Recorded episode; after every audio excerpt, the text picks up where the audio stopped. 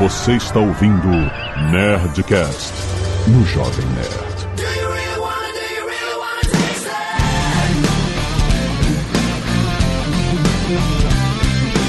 Lada, lada, lada, nerds! Aqui eles estão tratando do Jovem Nerd. Antes de eu virar a piada do, do Nerdcast, eu pito a barba assim. Aqui é o Rex e eu descobri que depois que você atinge 100 quilos, todo mundo entra em paz com você. Aqui é Catiuxa Barcelos e quem pula a abertura dessa série morreu para mim. Aqui é o Leonel Caldela e eu quero uma águia de estimação que me dê um abraço. Oh. Aqui é o Azagal e eu gosto de psicopatas. o quê? Tapa na cara da sociedade. Muito cedo.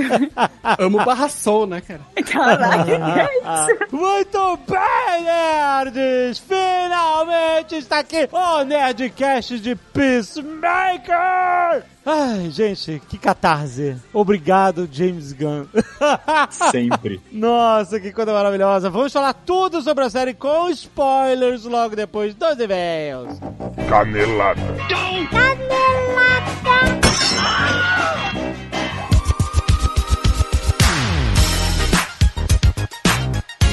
Muito bem, Zagal, vamos para mais uma semana de e-mails e caneladas do Nerdcast. Vamos. E hoje é dia de Nerdcast, tá aí publicado na sua timeline. Faz um scroll aí que você vai ver. O assunto é Elon Musk e Twitter. Olha aí.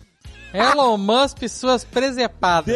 Deu, o que falar. Agora o Elon Musk, ele se tornou o maior investidor do Twitter, o maior acionista do Twitter, com 9,2%, quase 10% de ações do Twitter. E a gente vai discutir um monte de coisas. A gente vai discutir sobre regulamentação. Teve treta aí de regulamentação. Demorou pra falar, no- tinha que ter falado antes, tinha que ter declarado antes. Entrou como investidor passivo, depois mudou pra ativo. E, cara, tem toda uma treta com o órgão de regulamentação, com um monte de coisa, com o que ele quer pro Twitter, com a forma que a gente debateu com o Nicolas e com o Pepa sobre esses figurões que, que podem mudar o mercado com o tweet. Literalmente. Literalmente. O cara pode fazer bilhões de dólares.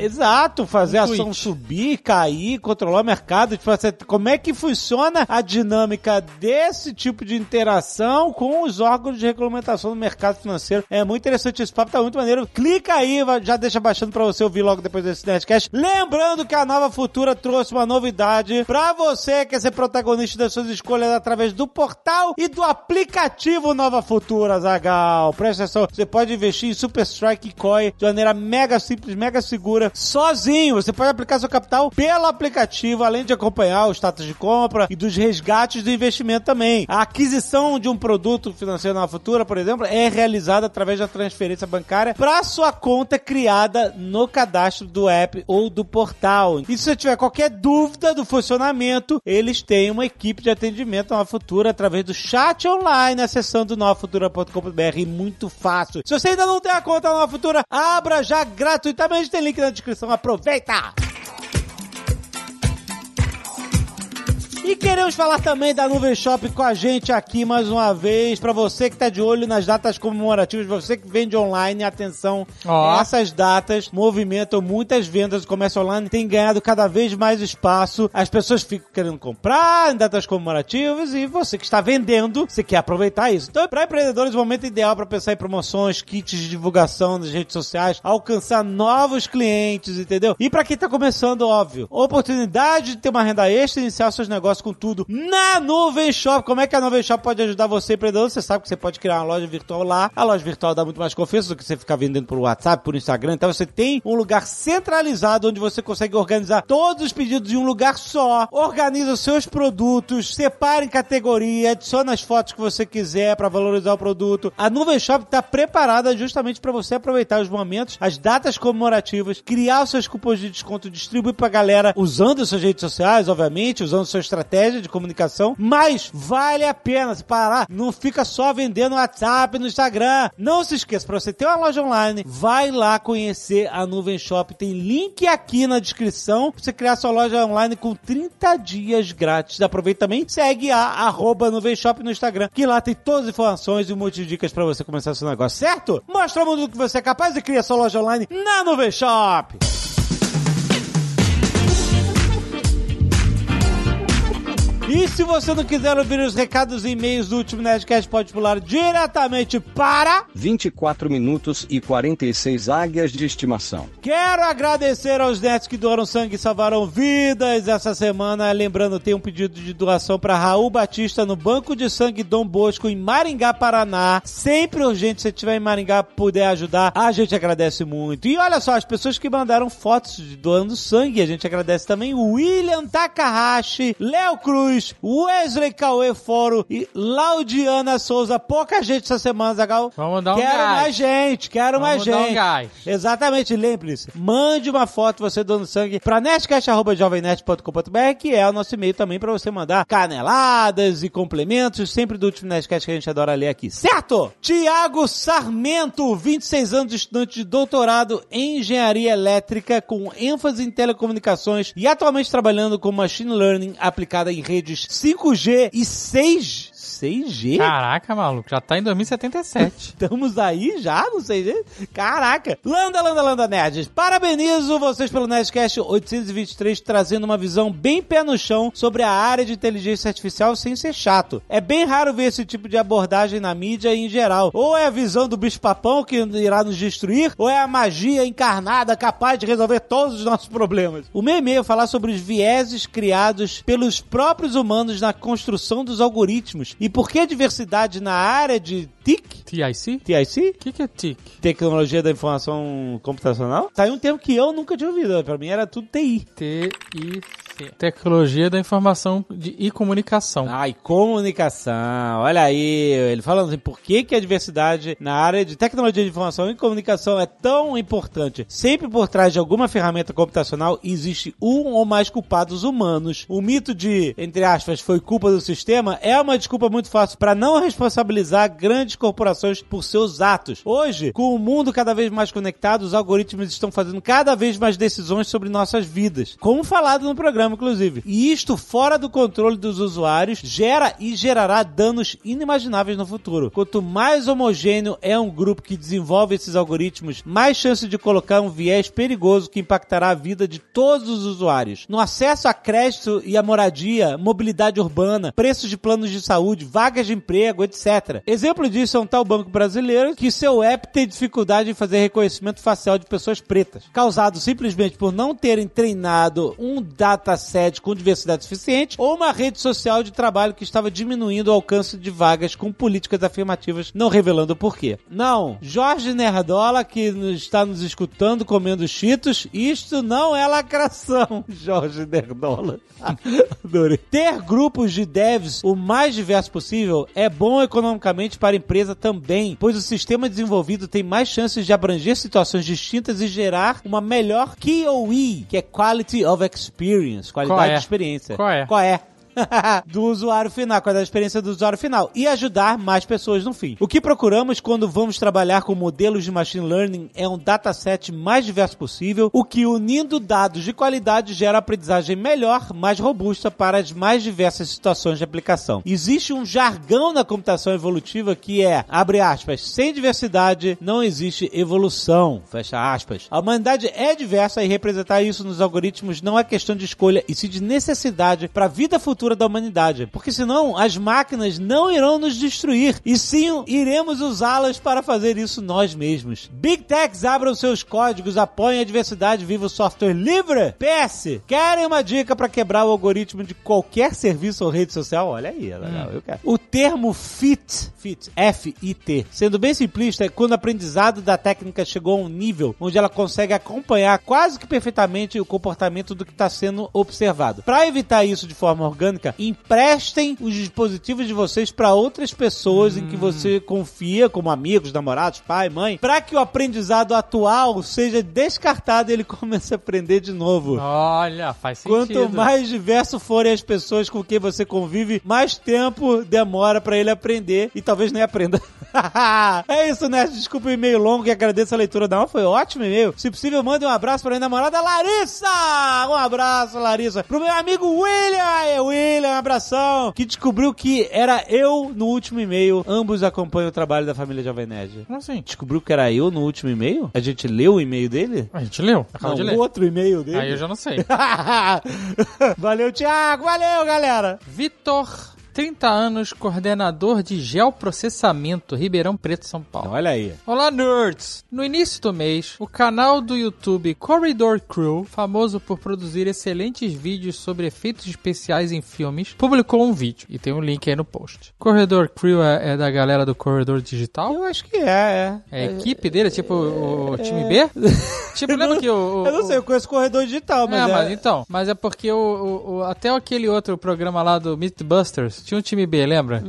É, Sei, mas é a galera do corredor É, digital é, mesmo. cara do corredor digital. Será que eles mudaram o nome da... Não, da... deve ser um segundo canal. Não, mas não tem, aqui não diz nada do corredor digital. Ué, será que não Que tem nada- estranho, Possível. canais. Deixa eu ver. Corredor e Corredor Cast. Procura corredor digital aí. Ah, mas o corredor é o corredor digital. Ah, então tá bom, é isso. É aí. da mesma turma. Ah, eles são muito bons. Nesse vídeo, usaram uma inteligência artificial para clonar a voz de um dos colegas de trabalho, utilizando essa voz para narrar um vídeo motivacional que ficou extremamente realista, Caraca. com exceção da falta de variação de tons de voz. Hum. Inclusive, eles comentam sobre a utilização dessa tecnologia para gerar narrações de textos de publicidade, patrocínios automaticamente, independente da disponibilidade da pessoa real para gravar esse segmento. Vocês acham que a gente grava isso aqui? É, parece. Vocês acham que tem uma, realmente uma voz humana gravando, falando isso aqui com vocês? Vocês acham que a gente não tá muito lá na frente? O mais interessante é que essa voz virtual era capaz de falar trava-línguas extremamente complexos, mesmo quando o dono real da voz não olha, conseguia. olha aí, caraca. No meu trabalho, Não, já foi a piada, já, já, já teve a graça. é, já pode é voltar que eu sou uma máquina, não sei. eu não sei, tem timing, né? A máquina. No meu trabalho, utilizamos inteligência artificial para o agronegócio, para analisar uma imagem aérea de uma fazenda, gerando um arquivo que permite que o trator realize a colheita da cultura ou a pulverização de defensivos agrícolas de De- forma totalmente autônoma e mais eficiente. Defensivos agrícolas. é um Defensivos nome- agrícolas é um nome que nomezinho. quase engana. É, né? quase engana. Ai, ai, ai, ai. Defensivos agrícolas. Não é a fazenda do Marcos Palmeira. A gente já entendeu. Mas se ligou, as máquinas são todas automáticas. Sinistro, mano. Tanto que faz a colheita quanto a que pulveriza. Sinistro, sinistro. É drone? Não, ele faz uma análise, é isso? Não, mas a máquina que, que vai lá e, e joga o Ah, o veneno. trator. Pulverizar. É, sabe qual é? Ah, O agrotóxico? não é, não é avião? Então, mas se é au- autônomo, como ele falou aqui, olha, é um, ele deve ser um drone. que, que vai com, com Hum, possível, pesticida, cara. sacou? Porra. Ah, de forma totalmente autônoma e mais eficiente, pois não é necessário utilizar a visão. Hum. É isso mesmo. Caralho. Essas operações podem ser realizadas inclusive durante a noite. À noite? Pulveriza à noite. O que que tem? Que não tem fiscalização. Ah, como se tivesse de dia. Exato.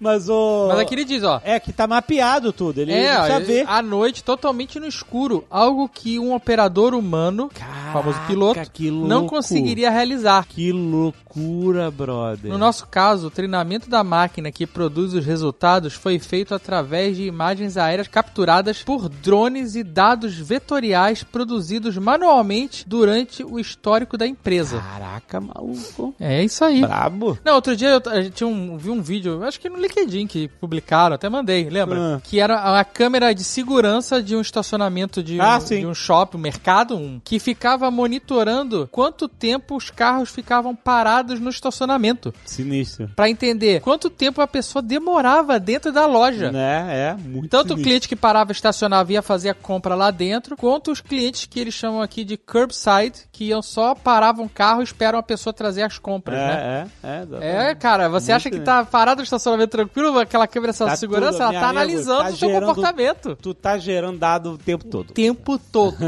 Rafael Costa, 36 anos, arquiteto de sistemas Delft, Holanda. Olha aí, manda um abraço pro Cid. Olá, Jovem Nerd Azagal! Me identifiquei muito com o programa 823 sobre humanos versus inteligência artificiais, visto que é o meu trabalho diário. Gostaria de acrescentar à discussão uma outra ótica. As máquinas são mais eficientes em gestão de energia e capacidade de repetir as ações para o qual foram programadas, mas elas não têm a capacidade de criar algo novo, como o cérebro humano tem. Ainda. Programar, essa é a discussão. Programar uma máquina para criar arte é algo muito complexo, de forma que existem estimativas de professores, ele mandou um link aqui como fonte, de que robôs nunca conseguirão reproduzir a capacidade humana de criar, logo eles sempre estão presos a seguir um código. Por enquanto. É, Então, mas é- essa é a parada. A gente fica, mais uma vez, é uma coisa que a gente discutiu no programa, a gente fica achando que a máquina tem que chegar e, e criar como a mente humana cria. Talvez não, não seja necessário. Exato, porque Ela tudo vai- tá através da nossa percepção. Exato, ela, ela pode criar coisas que fazem sentido pra, tipo o Zima Blue lá. Ah, eu vou pintar tudo de azul. Exato. O universo inteiro de azul. Foda-se. Isso é minha Não, arte. porque se a gente te- for falar de arte, só a arte humana já é algo tão variado e muitas vezes controverso. Aham. Muitas coisas que a gente não considera arte e, e são. Aham. Então, uma arte criada por uma máquina, a gente talvez diga, ah, isso não é arte, isso não é criativo. E pra máquina é. Pois é. Mas é assim, o fato é que talvez nunca haja necessidade de existir arte pra máquina, porque pra nós arte é uma interpretação que vai além do objetivo, do racional. Ela vai criar uma camada de pensamento e tal que não existe necessariamente no mundo natural. E aí, talvez a máquina não, não haja nenhuma necessidade. É, Exato. pra gente há necessidade. Para os nossos computadores, no cérebro, né, orgânicos aqui, a gente tem necessidade de ir além, essa, essa interpretação do mundo à nossa volta. É como a gente interpreta informação. A gente cria histórias pra tudo, por exemplo. Mas a máquina não precisa disso. Então, é, é exato, é essa parada. Então, não é, uma, não é um defeito, ah, as máquinas nunca serão capazes de. Elas não precisam Sim. né? Deixando isso claro, as máquinas não deixam de ser menos surpreendentes. Ele continua aqui. Em Amsterdã, no mês passado, os moradores receberam uma carta da prefeitura dizendo que não é mais necessário separar o lixo entre plástico, papel ou rejeitos. Explico. A Aí ele- cara dizia assim, a carta. A gente não recicla nada mesmo. Exatamente. Ele explica aqui, olha, um grande problema da reciclagem é conseguir separar os materiais em conjuntos corretos. Plástico é um termo usado para diversos materiais, PP, PET, PVC, e cada um tem uma maneira diferente de se reciclar. A prefeitura percebeu que custaria muito caro ficar educando as pessoas a identificarem corretamente cada tipo de plástico e, no fim, uma verificação deveria ser feita de qualquer maneira para não estragar o processo de reciclagem. Sendo assim, eles compraram uma máquina que tem um sensor óptico que consegue separar não apenas os tipos de plásticos corretamente, como também os outros materiais, metais, papéis, rejeitos, etc. E além disso, a máquina tem uma inteligência artificial que foi treinada com os resultados da reciclagem. Se ela separou corretamente os materiais, esses dados voltaram como resultado positivo. A consequência é que a máquina é capaz de separar melhor do que os humanos. E ele mandou aqui um link do YouTube com um exemplo dessa máquina funcionando. Olha aí, cara. Caraca, eu tô impressionado aqui porque ela não separa só materiais recicláveis. Aham. Ela separa rejeito. Caraca, Ou mano. seja, é uma lata de lixo só. Aham. E ela, Ela separa o que, que, é, que, que é papel, o que, que é plástico, o que, que é vidro, o que, que é lixo orgânico, pelo que eu tô entendendo. É isso. É, é isso aí. Incrível. Veja o link aí, Ó, é tem muito link aí pra vocês interessante. verem, muito maneiro. PS, convidei o Cid pra visitar minha cidade nessa viagem que ele fez à Holanda, mas fui rejeitado com desculpinha já. Mas tu convidou pra visitar a cidade ou pra ficar na tua casa? É, exatamente, porque tá, exatamente, o problema dele era a casa. Lucas M. Souza, 25 anos, programador, São Paulo SP. Olá, nerd, como estão? Tamo indo. I can't complain. É assim que falam aqui. ah, é. Não posso I reclamar. can't complain. No episódio anterior do Nerdcast 823, Humanos versus Inteligências Artificiais, foi comentado sobre os bancos e cápsulas de conhecimento humano que eram grandes merdas e que os alienígenas achariam fofinho que nós conseguimos enviar sondas para o espaço. Emoji de riso. Bom, vou apontar aqui uma canelada a respeito disso. As cápsulas não são para os alienígenas, elas são para os seres humanos. Não, Não, não necessariamente, mas enfim. Explico. Abre aspas. Não sei como será a terceira guerra mundial, mas a quarta será com paus e pedras. Fecha aspas. Sim. Já ouviram essa frase? Já. É Clarice Lispector. né? Tem um monte de gente que atribui essa frase aí. Não, Einstein. não é o Einstein. Mas tu tem certeza que é o Einstein que falou isso? Não, não, sem dar uma procurar no Google, mas eu acho que Ah. é. Bem, a frase fala sobre a perda do avanço humano diante de uma catástrofe global, seja por guerra, pandemia, meteoro, não importa. Caso a maior parte da humanidade de repente suma, reduzindo a população a talvez 500 mil ou até menos, todos espalhados pelo mundo, em 60 a 90 dias a rede de energia começa a falhar. Um a dois anos, os satélites de comunicação começam a cair da órbita. E aí morreu todo o resto. É isso. Porque eles vão cair na cabeça da gente. Os 40 milhões de satélites de Elon Musk. Não, cara, ele queima.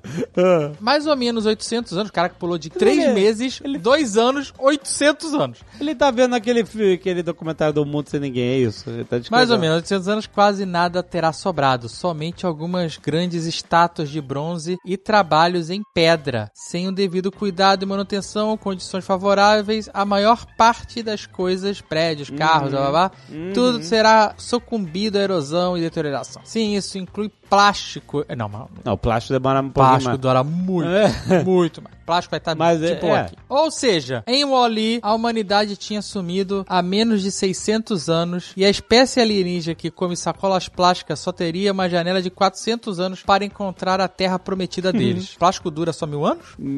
É, aparentemente. Mas seriam ótimos 400 anos para quem come plástico. 1500 anos, a geografia praticamente mudou. Rios desviaram, novas florestas surgiram, a gente já entendeu. Terremotos, maremotos, erupção, babá, babá. Vai apagando tudo. Com 3 mil anos, o eixo da Terra mudou e a estrela polar nem estará mais no norte. No calendário da Terra, esse tempo não é quase nada e é incrivelmente fácil e rápido da gente ser apagada. Famoso vida que segue. Desses 500 mil que sobreviveram, quantos sabem navegar pelo Atlântico e pelo Oceano Pacífico? Caraca, mas ele tá querendo fazer uma projeção muito específica. Com Quantos 500 sabem como fazer penicilina e outros antibióticos? Ou forjar aço, ou até mesmo minerar ferro. O cara tá jogando Horizon Forbidden West, é isso. É isso que... Com isso em mente, é que essas arcas existem. Sim. Chapas e discos de informação e instruções de como conseguir reproduzir, muitas delas gravadas em vidro, duram muito mais tempo que vinil ou metal. Instruções básicas sobre matemática, física, química, agricultura, regras de como criar uma língua, como escrita e fala. Mas aí qual a língua que botaram? Porque assim, se o mundo acabou, aí você fez uma arca ali de conhecimento Ah. ensinou a criar uma língua que seja élfico ou a língua anã, né? Não, vai, vai, ensinar o quê? Inglês? Português? Ah, é. No mundo pós-apocalíptico. Ah, aju- ajuda a ensinar inglês, porque se você encontrar literatura perdida, vai, vai ter muita, muita chance de ter muita coisa em inglês. É isso? É verdade. É foda. Ser prático é uma merda. Aí ele continua aqui que vai ter lá como eles ensinam a criar energia elétrica, como criar Aham. leis, etc. Obviamente, a não ser que tenham sido feito por ANCAPs. Obviamente, nenhuma delas ensina como fazer um iPhone, mas ensina sobre ondas curtas e como usá-las para comunicação em grandes distâncias. Uhum. E na minha opinião, mais importante de todos, como usar um método científico. Uhum. São várias e estão espalhadas pelo mundo todo, contendo informações, conhecimentos e até mesmo bens físicos essenciais, como um banco de semente de Svalbard, na Noruega. Isso eu conheço. O banco de sementes em Svalbard. Caraca, eu sigo uma, uma moça no TikTok que mora em Svalbard e ela fica fazendo o TikTok do- da vida dela em Svalbard e é muito maneiro. E eu falo assim, por que que existem pessoas em Svalbard? É uma ilha, no ciclo é muito longe, é muito no norte. Ela acabou, é, agora em março, nasceu o sol pela primeira vez desde outubro. Caraca, mano. E aí é muito maneiro a vida dela lá, cara, porque são duas mil pessoas numa microcidade. E eu falei, por quê? Você fica assim, por quê as pessoas moram nesse lugar? Será que é tudo por causa do banco de sementes, cara? Não sei, porque ele diz aqui que tem. Esse não é o único, tem uns 1.400 bancos de semente espalhados pelo mundo. Caraca. Mas ainda assim pode ser que algumas espécies não perdurem. Adeus, bananas. O objetivo é reerguer a fundação da civilização. São um backup para nós mesmos. É isso aí. E sempre tem um curioso que vai achar pelo menos uma. O bom da ciência é que qualquer um pode usá-la, é só seguir o passo a passo. Nossa maior arma contra a extinção. Olha aí. Muito Então. bom. É legal, mas assim, a gente devia aprender isso na escola, né? Onde estão os bancos de semente? Você sabe onde está o banco de semente? Eu acabei de descobrir que é Svalbard. Tá, mas a gente tá longe pra caralho de Svalbard. Se o mundo acabar, a gente não vai conseguir chegar lá pra pegar semente. Não, mas aí certamente vai ter pessoas. A gente tá aprendendo muita coisa inútil no colégio, de verdade. A gente tinha que aprender, pelo menos um período ali, sabe qual é? Uma semana de aula, cara. Você aprender aonde estão o- o- os, os discos de vidro, construção científica, sabe qual é? Os bancos de semente do mundo. Exato. Porra, você tinha que. Puta que pariu. Ai, Você tinha que receber essa informação. Quantas pessoas no mundo sabem disso? Poucas. É, o que eu tô falando. é. Ou seja, não adianta nada. A gente não sabe onde essa merda tá, ninguém vai achar. Aí um cara achou, morreu com uma, Não, uma porrada de tem semente. Duas mil pessoas em Svalbard pra isso. Essas duas Mas mil quando o mundo pessoas. acabar, não vão sobrar as duas mil pessoas de. E aí vai chegar o alienígena e ver um cara cercado de semente e falar, que bonitinho. não adiantou nada.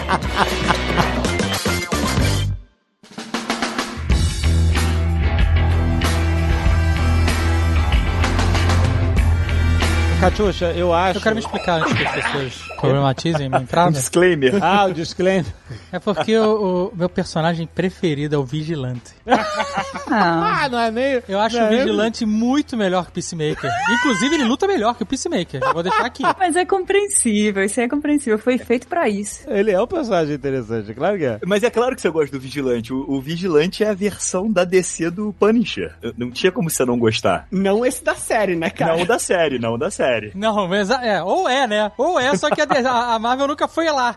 Porque, Ah, exato, né? porque ele é um, um psicopata. Ele é um Total. psicopata e não tem sentimento nenhum, né? Ele fala isso várias vezes abertamente e ele não se importa em matar. Pra ele matar é normal, é, não, sabe? E, e é muito interessante, porque quando a gente. Eu nunca li nada de- desses personagens de DC e tal, né? De vigilante, muito menos Peacemaker e tal. É, Mas sempre o cara que mata mesmo, sabe qual é? Um Punisher da vida. Esses caras, eles têm um histórico de trauma que são uma desculpa pra ele matar. Então, É, o Punisher. tipo, a vingança, a família dele foi assassinada, ele tá se vingando, se vingando da máfia, e aí ele mata, e é uma catarse e tal. Esse cara não tem nada disso. Não, ele é só um white trash psicopata. Exato. completo. Exato. Sociopata, né? Foi- é, mas foi assim que eles fizeram na série. Porque nos quadrinhos a história é igual a do Justiceiro. Ah. Entendeu? É igual. A diferença é que ele anda de moto e cobre o rosto. Tirando isso, ele é igual. Mas ele veio depois do Justiceiro. O Justiceiro é da década de 70 e ele vem lá em 80 e poucos e tal, né? Sim, sim, vem depois. Ou É. seja, o da série tá melhor do que o dos quadrinhos. Ah, é. Essa grande piada. Aliás, a, a Catiuxa falou muito bem, né? O negócio da abertura. A abertura dá o tom do caos que a gente vai ver, né? A abertura. Aliás, Catiuxa, eu aposto que o algoritmo da HBO Max tá fazendo perfil de quem pula. E entregando pra polícia diretamente. Ó, pessoas que dão um skip ali na, na abertura de Peacemaker já manda pro FBI ficar tipo. Ah, eu vou falar um negócio pra vocês, que eu tava dando descrédito total pra qualquer tipo de abertura de série. Eu- outro dia eu perguntei assim pra Andrea, que- que a gente tava vendo aquela série, a série é muito boa, inclusive, da Apple TV Plus, Qual chama Servant. Eu não sei se tem nome em português. Nossa, muito boa, Servant. Muito boa, da família Shyamala. ah, série do, do sim. É muito boa. Assim, Dominite. muito boa, né? Dentro do que ela se propõe, tá? Aham, Sim. ok. E aí eu perguntei, quem assiste abertura de série? Essa profissão morreu. Não é?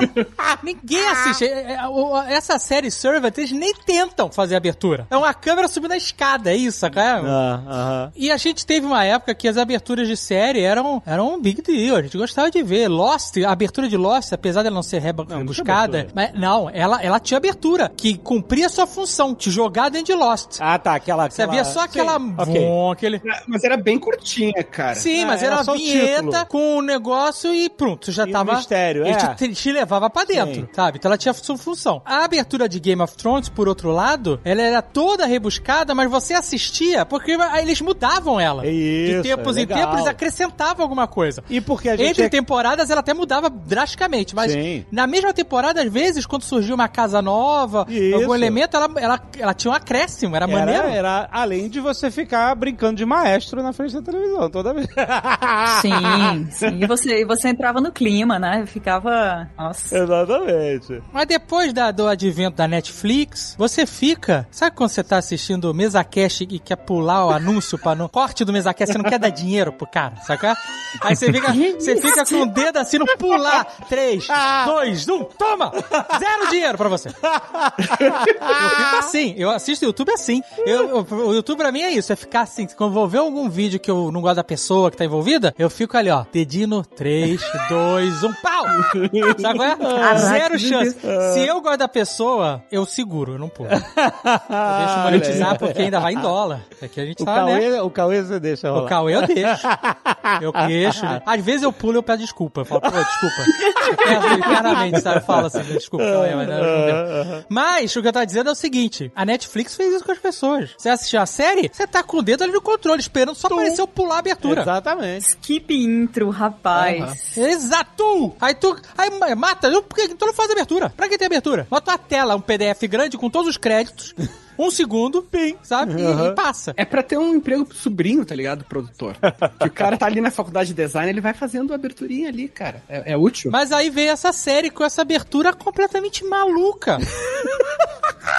Cara. Maravilhosa, maravilhosa. Que é tipo assim, gente, não levem a sério. É zoeira total a parada. É, exato. É exatamente a minha teoria sobre a abertura, porque quando você assiste a série, a série ela tem um senso de humor, James Gunn, assim, nítido, principalmente nos diálogos, você nota isso muito bem, mas assim, é uma série extremamente violenta. Então eu acho que a abertura é feita desse jeito cômico pra falar, galera, sabe, não fiquem preocupados com o que vocês vão ver, porque isso aqui é uma grande brincadeira. Então é feito animado, é feito descontraído, é feito com uma música que, porra, que você não consegue não parar pra ouvir, porque é feito pra te pegar e mostrar. Isso aqui é uma piada. Não, não Pois- sabe? É, é jogar Cara- na tua cara que é uma piada pra realmente quebrar isso pra quando você vê a série você pensar, mas meu Deus, ele é um cara preconceituoso, ele é um cara assim, é, poxa, tem um vilão, tem um não sei o quê. Mas aí você vê a abertura e isso quebra, entendeu? Então eu acho que é de propósito a abertura ser desse jeito. Mas eu discordo um pouco de ti, cara. Eu acho que uma das coisas legais da abertura, daí até ah, concordo com o Jovem Nerd, que disse que é exatamente a abertura mostra o que que é a série. Porque tu vê que é, obviamente, tem é, é humor, né? Os personagens dançando, mas tu vê que eles estão todos caracterizados, eles estão sérios e eles não estão tirando sarro de si mesmo.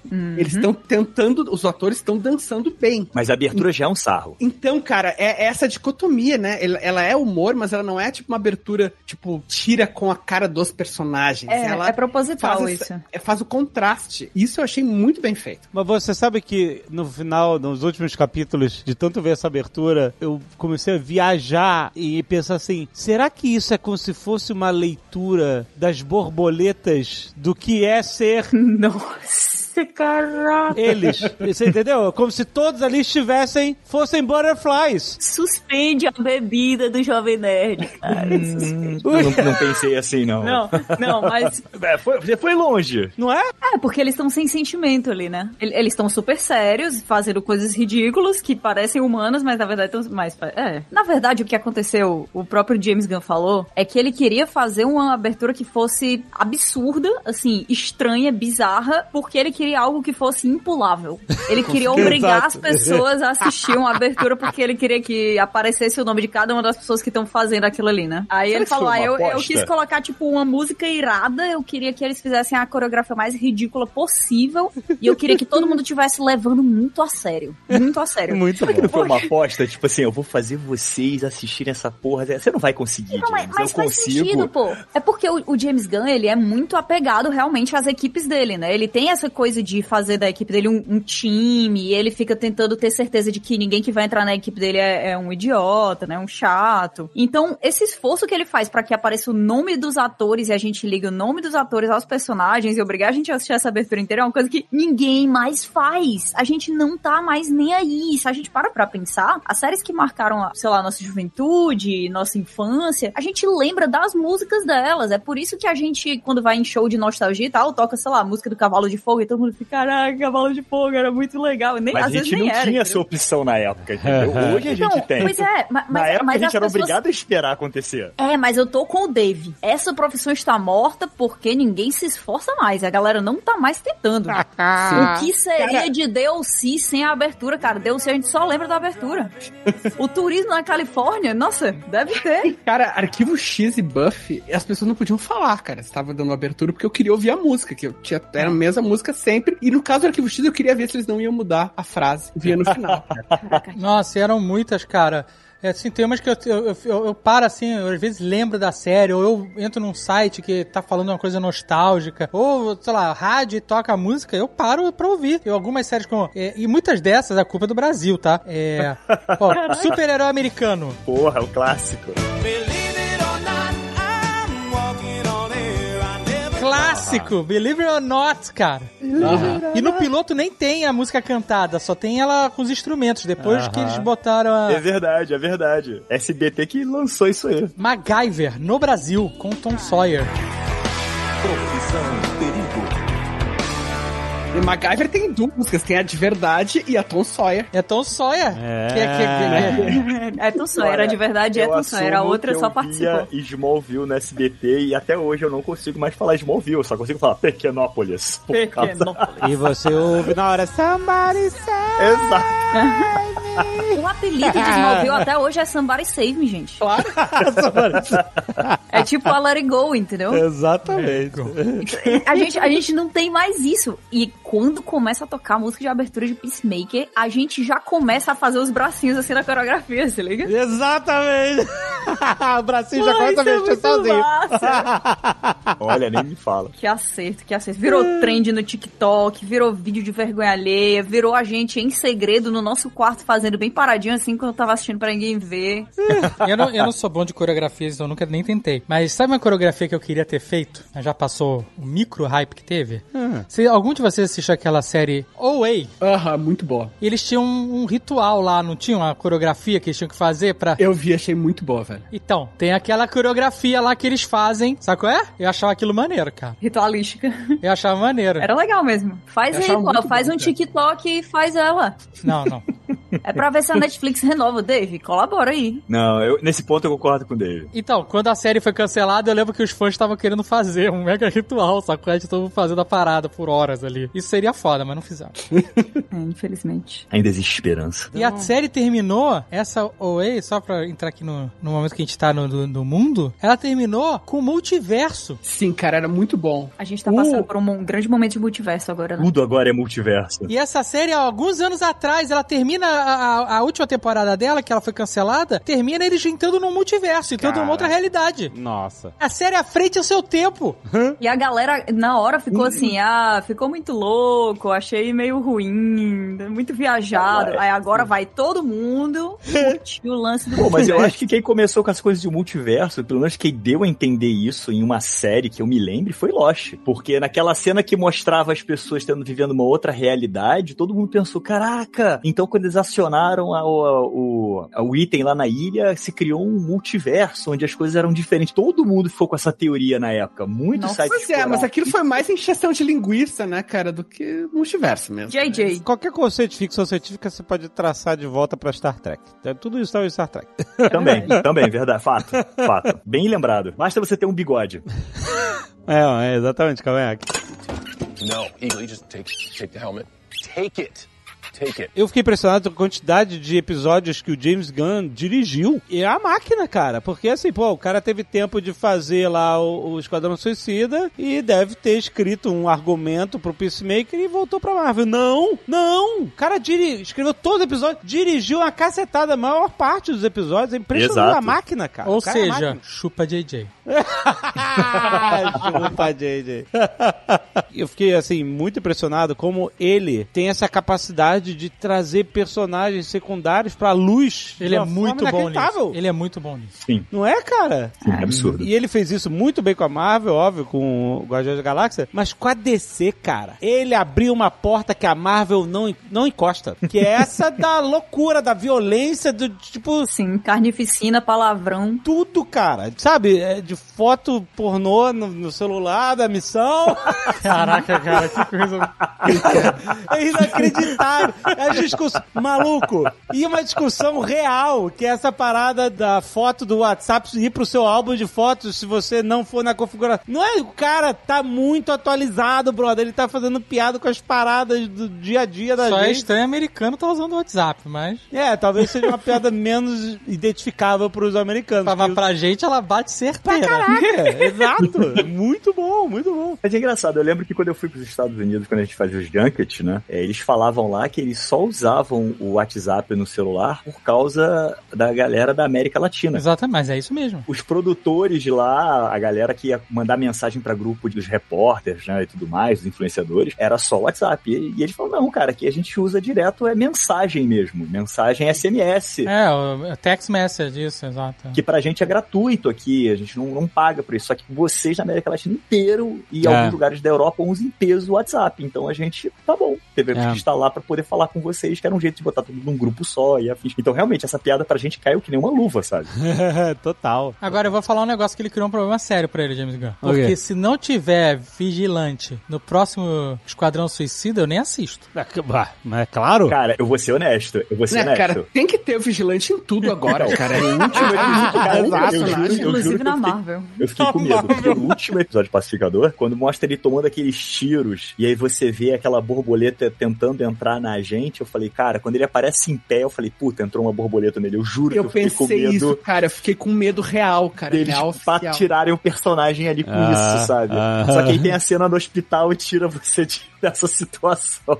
Cara, uma coisa que eu gostei muito do Vigilante, eu não sei se eu achei o melhor personagem, como o Dave falou, mas, cara, que eu achei muito legal, é que ele é um personagem totalmente galhofa, ele é um personagem que é ridicularizado pelos outros, só que fisicamente ele é foda. É, exato. Ele se impõe na história porque ele é um super-herói, ele é um psicopata vigilante, ah, matador, mas ele, ele, ele consegue fazer aquilo, ele luta, ele mata, inclusive ele mata a família inteira, aquela que tá dominada pelas borboletas. Ele né, mata assoviando a criança lá. e- Aham. Cara, É essa muito cena é incrível. Essa cena é incrível porque, tipo assim, é, tem toda uma cena ali com o personagem principal, né, o pacificador ali, tendo uma crise de identidade, vê uma criança e, cara, é uma criança, não importa, ainda é uma criança ali, sabe? E aí você acha que ele vai falar alguma coisa emotiva pro cara, ele vai tirar o rifle, vai tentar falar, não, esquece nada. Ele diz assim, não, não, dá isso aqui, deixa isso comigo, vai pra lá. Sim, faz tranquilo, né, cara? Ele fosse assim, vou fazer um pão, sabe? Eu vou, vou fazer um ovo. Ele chega, pega e começa. E ele começa do garoto.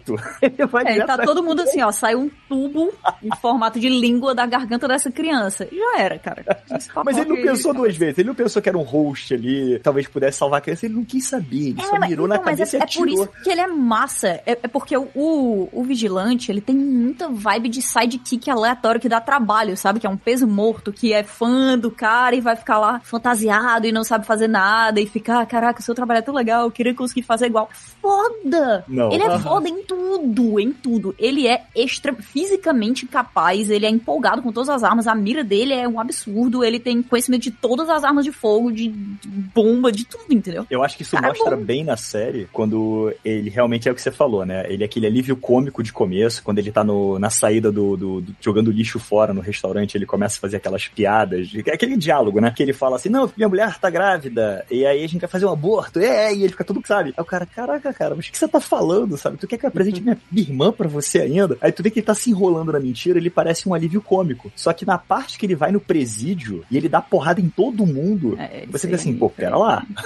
É, mas ele, ele continua sendo alívio cômico. Ele é usado na série, que assim, a ideia dessa série é transformar o Peacemaker de um vilão pra um anti-herói, É, né? é No, no- Esquadrão Suicida, ele é um vilão. Ele matou lá o Rick Flag, é. ele tentou matar o Idris Elba. Tá maluco? Exato, né? É? Exatamente. É o Idris Elba, cara. é. Eu não vi ele como vilão, mas Não, era um vilão, cara. Era um vilão. O fim era seguir as ordens da Amanda é, Waller, beleza, mas todas as atitudes dele eram vil- vilanescas. Mas é aquela história, quando você vê a série, você entende que ele tá fazendo tudo aquilo porque ele tem um objetivo, levar a Mas paz. Depois da série. Calma, é, esse objetivo aí, nem sempre o fim justifica os meios, né? e aí a série cria, é, o objetivo da série é tá totalmente claro, é transformar esse vilão, não é no herói, no anti-herói. É, né? E aí o vigilante, ele se encaixa perfeitamente pra criar essa disparidade, é? Exato. Bem observado. Porque, pô, esse cara era um escroto, fazia, matava todo mundo, não se importava com nada, mataria, falou, mataria mil pessoas pra fazer a paz, chuparia mil perus na praia, tudo que fosse possível pra conseguir a paz. E aí, como é que esse cara, a gente vai conseguir aceitar esse cara como um anti-herói? Tem que ter um contraste. Então a gente precisa ter um contraste. A gente É. precisa ter alguém que, que não se importa mesmo, de verdade. Porque esse cara vai se importar. E como é que a gente vai mostrar que esse cara se importa? Botando do lado dele um cara que é totalmente likable, mas que não se importa com nada. Que mata É. criança, que mata. Tudo bem, ela é criança alienígena. Mas era criança, sabe? E não se importa. E aí você começa a criar um, um paralelo e começa a. Ele não é tão ruim, né? Olha aí, tem que ter um cara É. que é pior. Apesar de ser super agradável, Mas é pior. Mas se você for atrás no Esquadrão Suicida, você vai ver que o vigilante nessa série é o que o Peacemaker é no Esquadrão Suicida. Ele é o maluco sem noção, desconectado com a realidade, um monte de coisa. Tanto que quando ele fala lá é, na- no briefing lá com a Amanda Waller, ele pergunta se Estrela do Mar é, é, é gíria pra cu. Sabe? O Idris Elba vira pra trás com uma cara assim, olhando que nem a gente viraria. Tipo assim, what the fuck esse cara, Mas entendeu? foi uma pergunta válida. E aí, pra você ver que no final, o embate entre o Idris Elba, que era o herói do filme, meio que o, o principal do grupo, eles lutam um contra o outro lá. O cara joga, tira uma bala contra o outro lá e, e o Idris estava com a bala menor e, e- e tira o cara da jogada, entendeu? Então ele era realmente o vigilante daquele filme. E aí, como o Dave falou, eles, eles, eles inverteram. né? Vamos fazer um, um cara mais doido, que aí você vai. Mas assim, é legal, porque o vigilante não precisa ser uma cópia do Peacemaker. Não, nos com certeza não. Outra coisa completamente diferente, cumpriu o papel de ser esse contraste, e eu achei que foi. Cara, eu fiquei muito interessado na história, nos Ah, mas flashbacks Antes dele. da gente começar a falar muito aqui, não precisa ter uma série spin-off do Vigilante. Ah, Não precisa. Mas já tá cotado, hein? Já tá Então, aí é cotado. que tá, cara. O que eu achei legal desses personagens, concordo com tudo que vocês estão falando, que o, o Peacemaker, no Esquadrão Suicida, ele é apresentado como um personagem que ele não se questiona. Então, tipo, embora ele seja, obviamente, um vilão, é um personagem maligno, ele se comporta como um herói clássico. Como, tipo, o heróizão, assim, né? Porque ele sabe, entre aspas, o que tem que fazer, ele faz de uma maneira extremamente competente e ele nunca questiona o papel dele. E é exatamente o que o Vigilante faz, né? O Vigilante, na série do Peacemaker, ele também, ele não se questiona, ele fala, nós gostamos de matar, né? Ele fala com todas as letras, nós gostamos de matar. A única diferença é que a gente mata os bad guys. E o, o Peacemaker, na série, ele é trazido pro ambiente, né, dele, pro ambiente que tem a vida dele, que tem a reflexão dele, e daí ele se questiona. E é isso que faz a gente ter a conexão com o personagem, né? É, é o que faz o personagem crescer. Então, na verdade, se tu fizer uma série do Vigilante, ou vai ficar chata, porque vai ser ele não se questionando o tempo todo, Exato. ou a gente vai ficar nessa lupa pra sempre, né? Porque agora a gente mostra É. o vigilante se questionando. E o próximo a gente mostra se questionando. Tipo, tu tem que ter um contraponto pra ter um personagem humano, não um personagem que se questiona, tu precisa ter o que não, o herói, né? O que não se questiona. É, o, o mais legal é que no Esquadrão Suicida, o Peacemaker, ele, ele mostra como a lógica dele é simples, né? Ah, eu Sim. vou alcançar a paz, seja como for, seja quantas mulheres, crianças e homens eu, eu- inocentes que eu tenha que matar aqui, não importa, o que importa é, é a paz, né? Essa lógica super simples dele foi completamente, assim, destrinchada nessa série inteira pra que no final a gente tivesse ele sendo encarado com a possibilidade dessa lógica que ele achava que ele tinha e entendendo por que, que aquilo não funciona desse jeito. É muito, nossa, é muito bem escrito. É, sei lá, acho que você. Existe uma força muito particular em você ver um cara daquele tamanho e sendo o John Cena e uma série que você vê ele logo antes dançando de cueca loucamente num quarto com a, com a cuequinha de, de infanto juvenil de algodão lá. E depois você vê ele questionando tudo que ele já fez, e o trauma do assassinato do Rick Flag, e todas as outras coisas que. Ele é uma, uma pessoa que cresceu em um ambiente traumático, né? Então, mas eu não comprei o trauma do assassinato do Grip.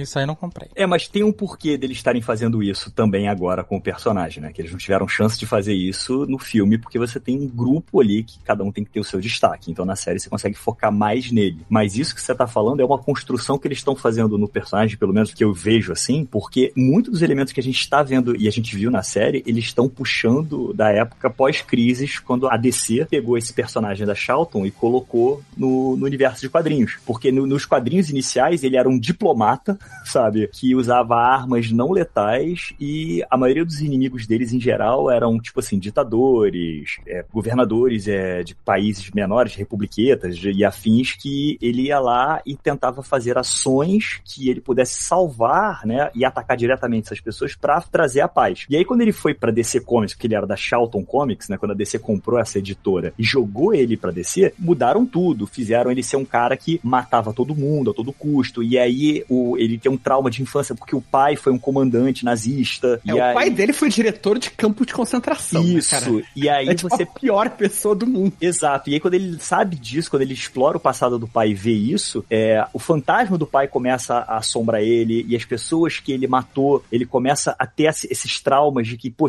todas as pessoas que eu matei pra fazer a paz estão na minha cabeça agora. E ele acha que isso começou a influenciar mentalmente ele pra mudar. E tu vê que a série começa a explorar isso também, né? Mudaram o conceito do pai, fizeram o pai uma coisa mais atual, né? Botaram ele, o pai como um redneck, neonazista e tudo mais. Pô, o pai eu achei sinistro. Muito, sinistro. muito. Sinistraço. Vilão muito pesado, cara. Que tá. É, é, é incômodo, incômodo. Enquanto o, o, o vigilante é engraçado e tal, o, o pai dele é incômodo, é, é, sabe? É um negócio, caralho, que porra é essa? Chega- porque- Tá quase no limite de tu falar, porra. É porque é real. Pra tu ver como é que o cara trabalha bem, né? É como- por isso que incomoda, porque que existe.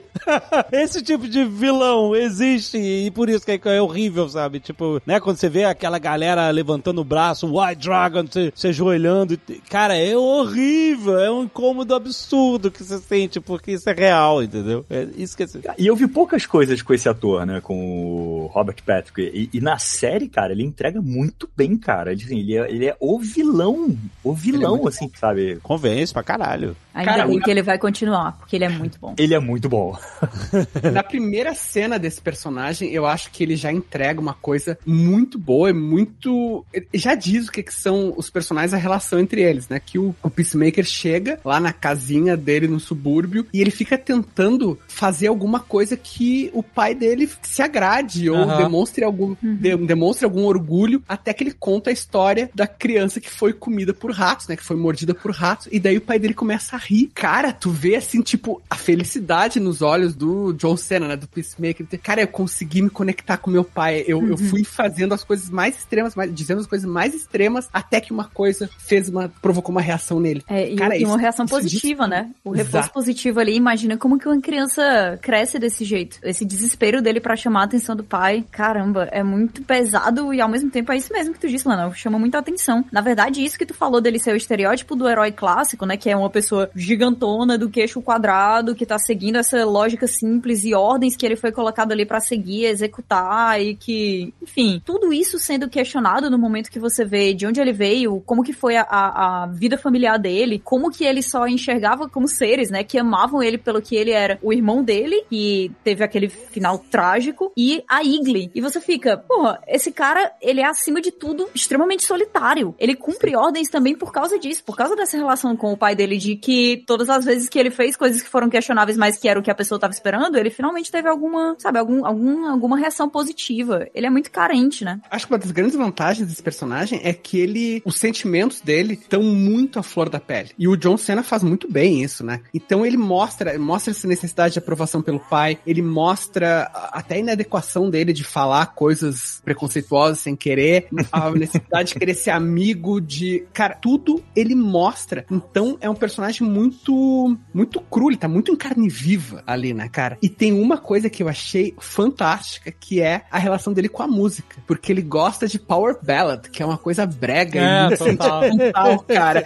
E ele canta, meu, ele se rasga cantando. Eu achei, achei do caralho, cara, é muito sincero, tá ligado? Fiquei triste que não tocou Guns N' Roses, mas fora isso. E eles até falam, né? de- é por isso É, mesmo. Infelizmente. exato. Mas ó, eu- ainda relacionado ao pai dele, tem uma parada que é muito doida e que justifica a abertura da série, inclusive. Porque a abertura da série faz funcionar, que é ele ter aquele quarto super poderoso, mega tecnológico numa pocket dimension, Exato. num closet de, de- de subúrbio.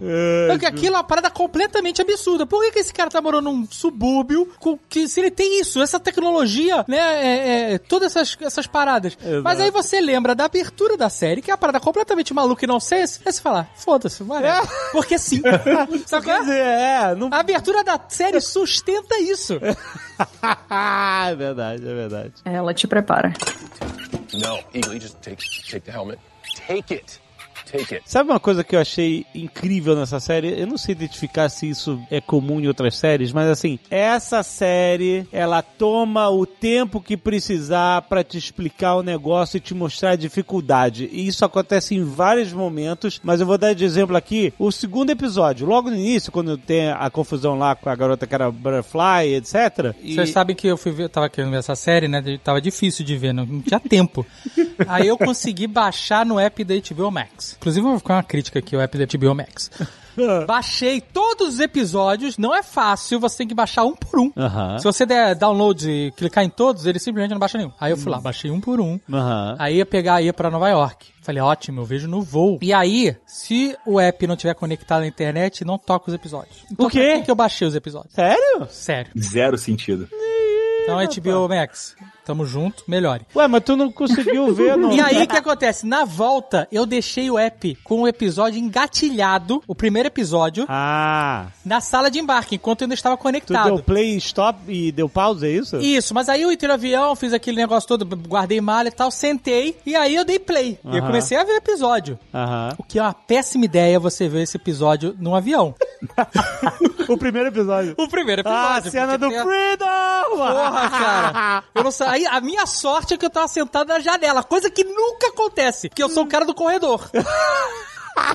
Mas se esse dia eu tivesse no corredor, eu não sei o que eu faria. Você engoliu o celular, é? Exato. Aí, quando eu tava na janela, eu virei de costas pra janela, sabe? Fiz a- as abinhas no celular e. Puta. Pô, mas é uma cena de dois segundos, cara. Ah, Pô, meu mas amigo, é mas pra você ser preso é o suficiente.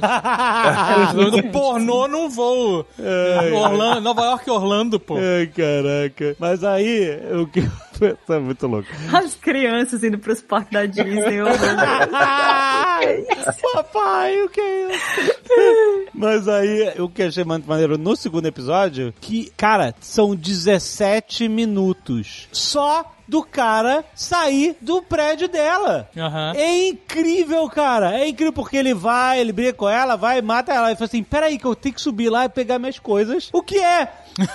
Tipo assim, se fosse um filme normal, um filme, se fosse um filme, é assim, brigou com ela, matou ela, pronto, corta a cena, dia Corta seguinte, tararau. Não, não, eu adorei que teve todo o rolê dele subir pra pegar as roupas dele, que ele tava de cuequinha, ir lá, pega a roupa, e aí começa a botar um monte de bagulho da mulher pra levar, que a mulher... Porque É, ele... isso é muito RPG. Cara, eu fiquei agoniado com aqueles discos, cara. É muito- é loot de RPG pra caralho. Isso aí foi Nerdcast e RPG total, Muito, cara. né? Quer dizer, e aí, cara, é maneiro porque a cena é super explicada. Ele vai pro apartamento, vai pro outro, entra, fala com o casal que tá brigando, pula de uma varanda pro outro, arrebenta. São 17 minutos pra o personagem principal fugir da polícia num prédio. É incrível, porque cada momento é, você sente a dificuldade dele, sabe? Ele não é o, sabe? Ele não é o Tony Stark, Capitão América. Pronto, resolveu o problema, acabou isso aqui, acabou a cena. Não, o cara tem um rolê enorme. E, e o James Gunn tem umas paradas que são muito legais, que são meio tarantinescas, né?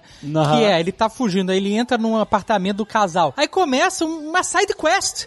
Essa parada Exatamente. completamente do casal brigando, aí a mulher começa a dar mole pra ele, aí o cara começa a brigar com a mulher. É uma parada completamente nada a ver com a história principal que a gente tá Nada a acompanhando. É uma é. side quest total, sabe? Exatamente, exatamente. Ah, é muito bom isso, cara. Isso é muito bom. Esses diálogos, esses alt tabs, eu chamava de, de alt tab. Começou o alt tab, eles começam a falar de uma coisa, aí de repente alguém faz uma metáfora, né? Sei lá, um exemplo, de alguma coisa, e eles começam a discutir a metáfora, pô, o exemplo É, que isso é usou. maravilhoso, é totalmente Não Tarantino. é muito, muito, né? Porque eles gastam um tempão discutindo essas É, I paradas. don't believe in tip, é isso. É, é, exatamente, é, é uma parada do Believe in Tips, exato. Calma, que eu- o que eu acho que eu gostei também muito da série, que é uma coisa que a série explora, é os diálogos finais depois dos créditos. Que é uma coisa muito curtinha. É tipo uma cena cortada, Mas né? é quase um easter egg, né? Assim, é um, é um erro de gravação, né? É, é, mas por exemplo, essa cena da mulher, você vê a mulher inteira dando mole pra ele é, na cena do quarto. Depois da delegacia. A mulher pede pra ficar com a foto, muito bom. Muito bom. E depois, quando você vai ver no outro, tá ela e o vigilante e o pacificador na cama. E, cara, aquela, aquela cena foi, meu, foi muito surpreendente, eu não esperava. É. Tipo, fumando homenagem. maconha, assim, saca? É, e de- desses outstabs também lembra quando ele, ele e o vigilante estão falando com a borboleta na- no jarrinho, começam a fazer perguntas. Goff. O Goff, né?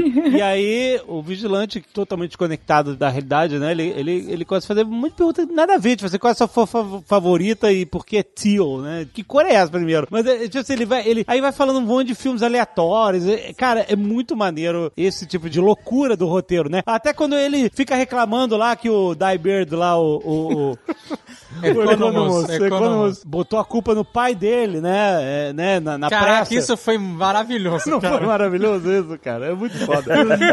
e aí ele fala assim: meu irmão, tu podia ter botado a culpa em qualquer pessoa. Cara, quando começa a lista de nomes aleatórios, cara, é tão maravilhoso. É tão ouro de roteiro, porque qualquer coisa, cara. Vai, eles vai cuspindo nome de comediante, de Spice Girls. Personagem animado. De personagem animado. Ele, exatamente, cara. É muito foda. Não, e ele bota Bill Cosby, ele bota... Exatamente. Se fosse hoje, ele botaria o Will Smith, só pra... ele atualizaria. Provavelmente. Mas é muito engraçado, cara. É muito engraçado isso. E a cena de, de extra desse episódio é ele falando mais Mais nomes. nome, né? Maravilhoso, maravilhoso. Uma das melhores cenas da série foi essa. Alice Cooper, Ozzy Osbourne, Sharon Osbourne, Bill Cosby. He just got out. He's got time on his hands. Amy Winehouse. Dude, Amy Winehouse is fucking dead. Optimus Prime, Shipwreck, Cobra Commander. The fucking cunts from Riverdale. Lembrou um pouco o humor do Seth MacFarlane, do Family Guy, naquele filme do, do Ted. Lembra do Ted? Aham, sim. Exatamente a mesma cena quando ele fala que ele namorou uma garota que tem nome de White Trash. E aí o o Marco Albert, É, é. pro crédito dele, faz sem corte uma lista de uns 35 nomes de White Trash. All right, speed round. I'm gonna rattle off some names, and when I hit You it, fucking it. buzz it, I okay? will tell you you. got me? Yeah. All right, Brandy, Heather, Channing, Brianna, Amber, Sabrina, Melody, Dakota, Sierra, Bambi, Crystal, Samantha, Autumn, Ruby, Taylor, Tyra, Tammy, Lauren, Charlene, Chantel, Courtney, Misty, Jenny, Krista, Mindy, Noelle, Shelby, Trina, Reba, Cassandra, Nikki, Kelsey, Shauna, Jolene, Erling, Claudine, Savannah, Casey, Dolly, Kendra, Kylie, Chloe, Devin, Emily, fucking Becky. Nope. Sem respirar, que é maravilhoso. Tiffany, Tamer, Amber. Aí o cara vai um monte não acerta. Aí ele, peraí, é alguma coisa Lean? É, é, Amberlin, Amberlin, né? Amberlin, Marceline, não sei o que.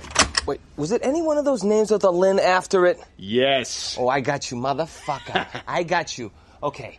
Brandy Lynn, Heather Lynn, Chan- Tammy Lynn.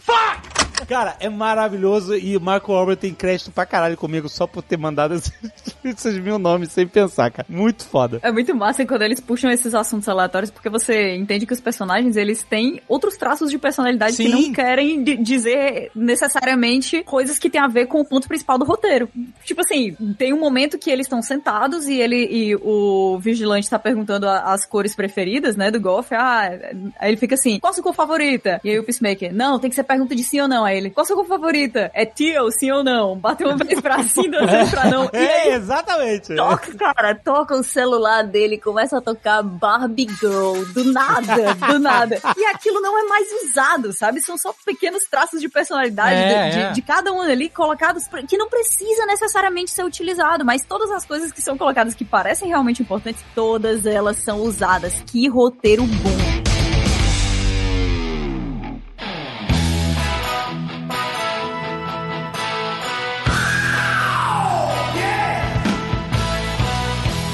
Falar um negócio aqui. A série é muito boa, começou ao fim. Mas o primeiro episódio, ele é muito superior a todos os outros. É non-stop o primeiro episódio. É loucura máxima. Tudo que acontece, todas as piadas, é assim, é pra te deixar em choque. Sabe qual é?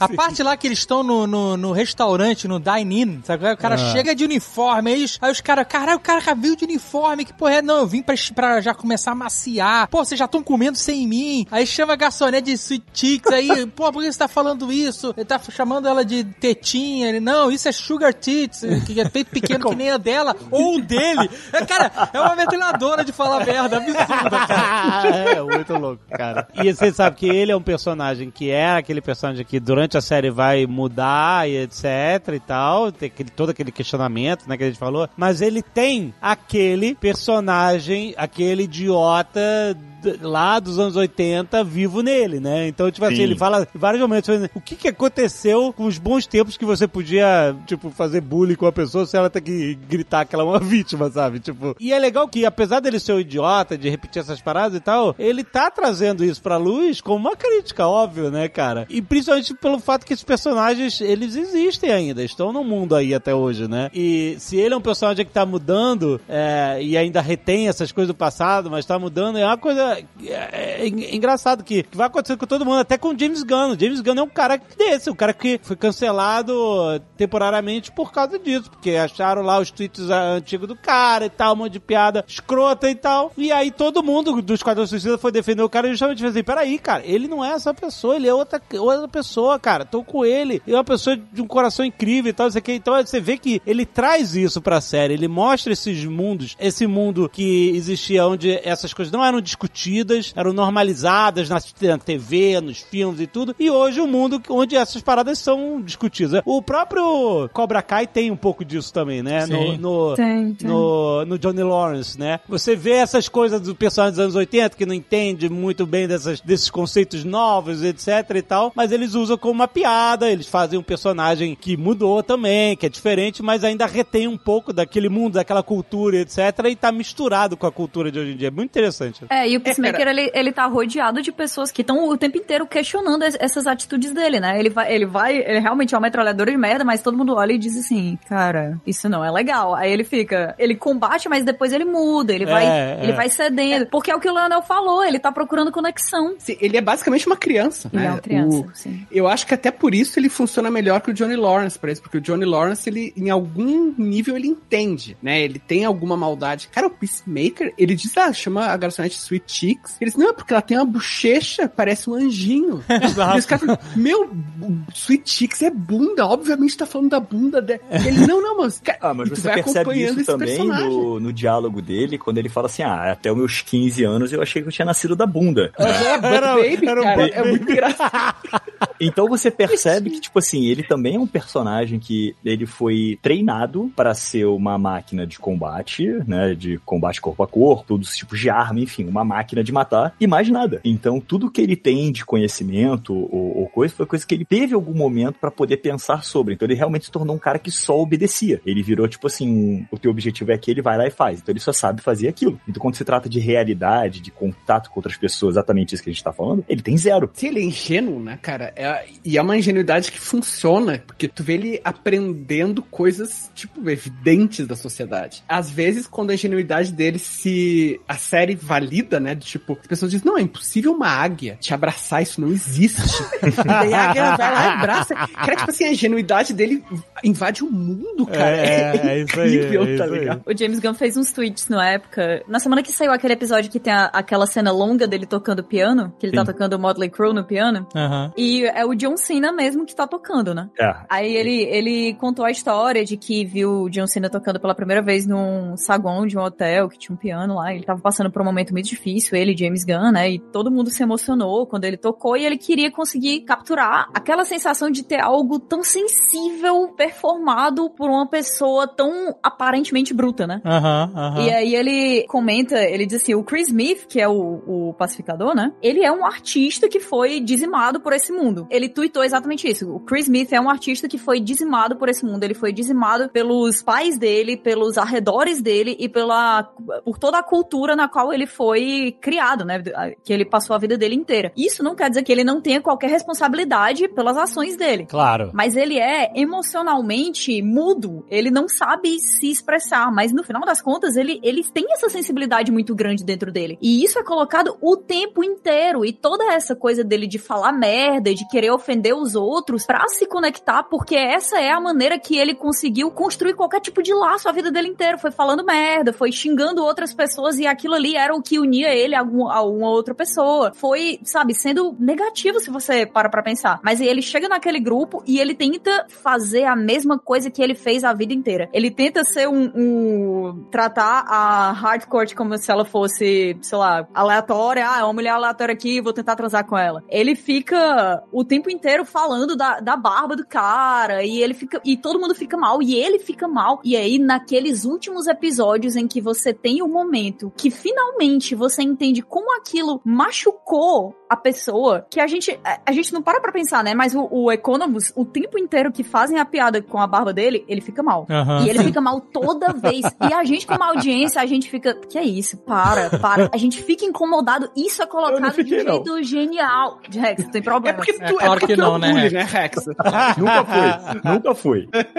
Eu sofri bullying, é diferente. O Rex sofreu bullying, isso é verdade. É muito. Sei lá, cara. Fora o Rex.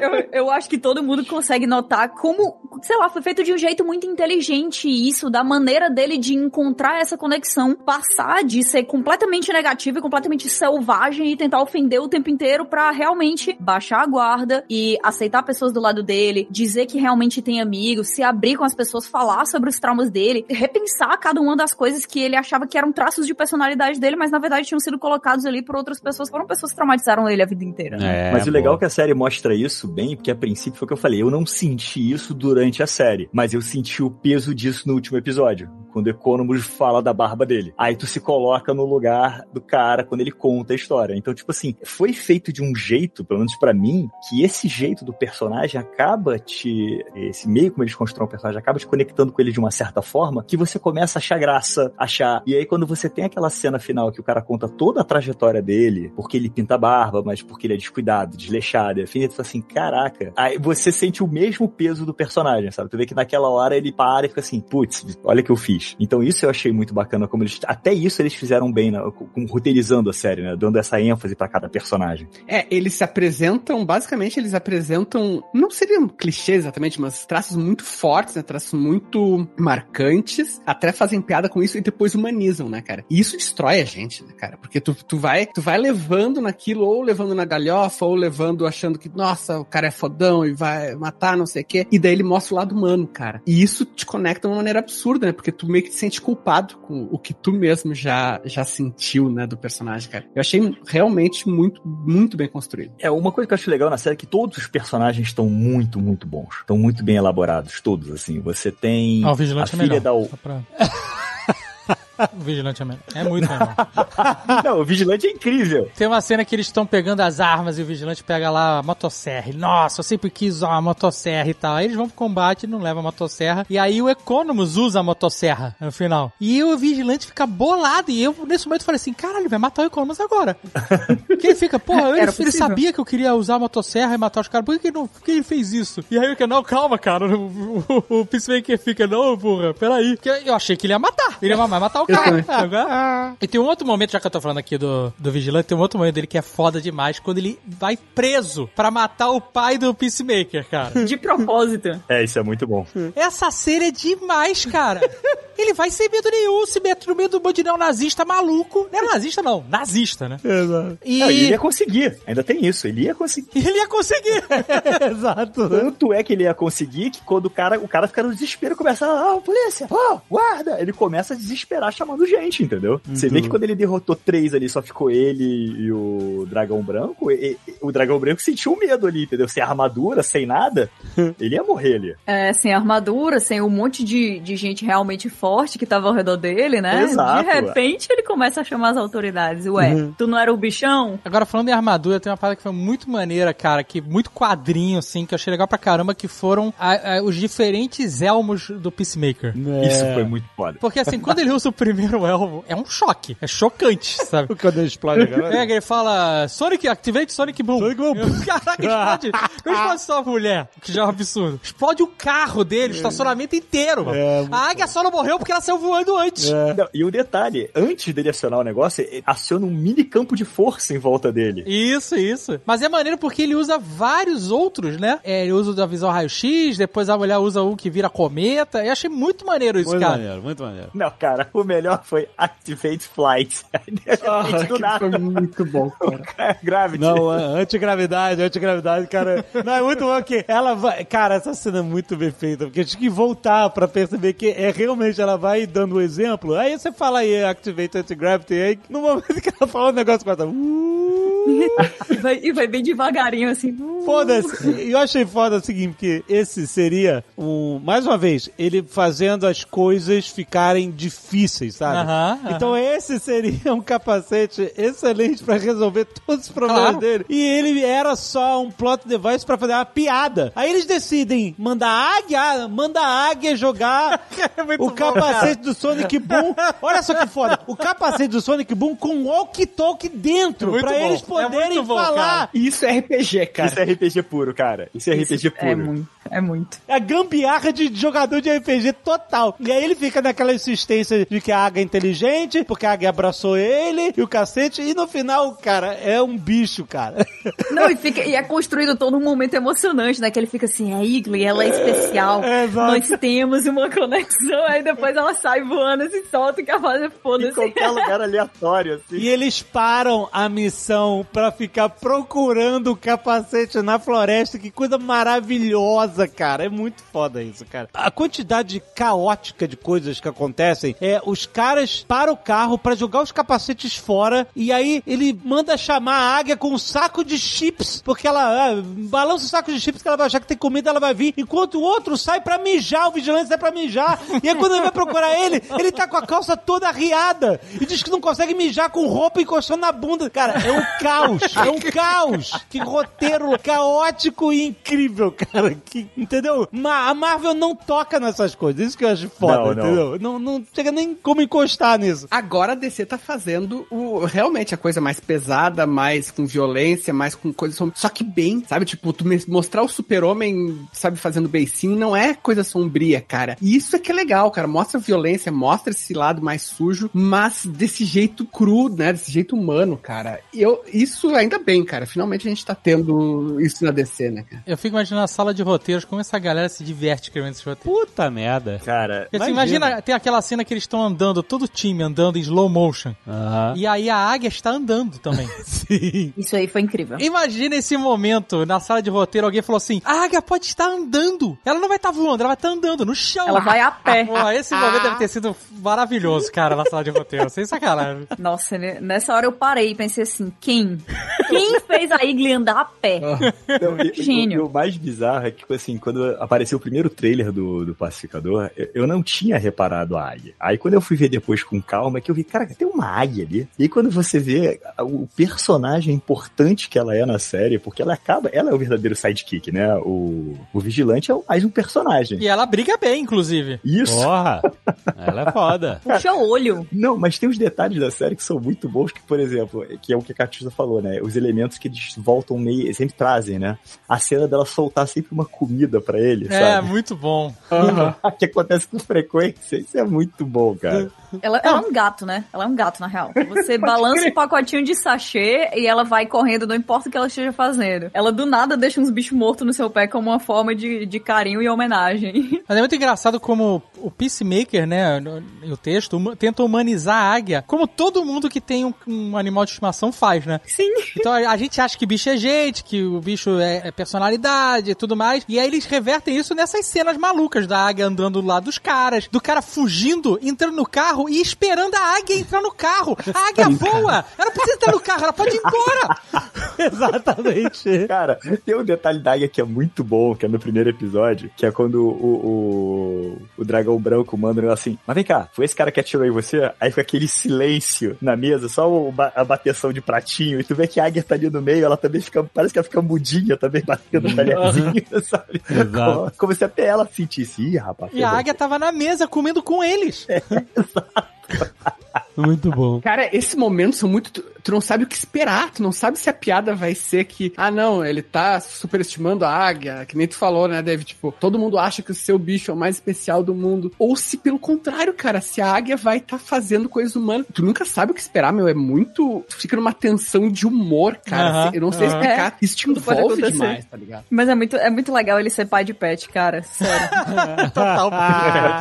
É incrível. É muito bom quando eles zoam o nome da águia, né, cara? Igli. O nome da sua águia é Igli? Ele, sim, Igli. Aí tá lá, Igli. Aí, se você tivesse um cachorro, seria Dog. Aí se eu tivesse uma filha, seria Dory. Não, cara, realmente, os diálogos, assim, o que me pegou de surpresa realmente nos diálogos foi o primeiro episódio. A, médica explicando pra ele, assim, a cirurgia, poxa, que é um prédio em você, a gente só botou um pino no seu, na sua clavícula, sabe? E ele, pô, essa foto não tá me valorizando, sabe? Você pode aumentar o Pare- contraste do raio-x. Nossa. Ah, Isso é, é- isso aqui não é a foto do seu perfil do Tinder. Eu, eu- cara, isso- esse personagem é o Rex, completamente, cara. Eu ficava só pensando, tem uma hora que ele, ela oferece um biscoito pra ele, ele fala assim, não, são calorias vazias isso. Eu quase dei pausa e liguei pro Rex, cara.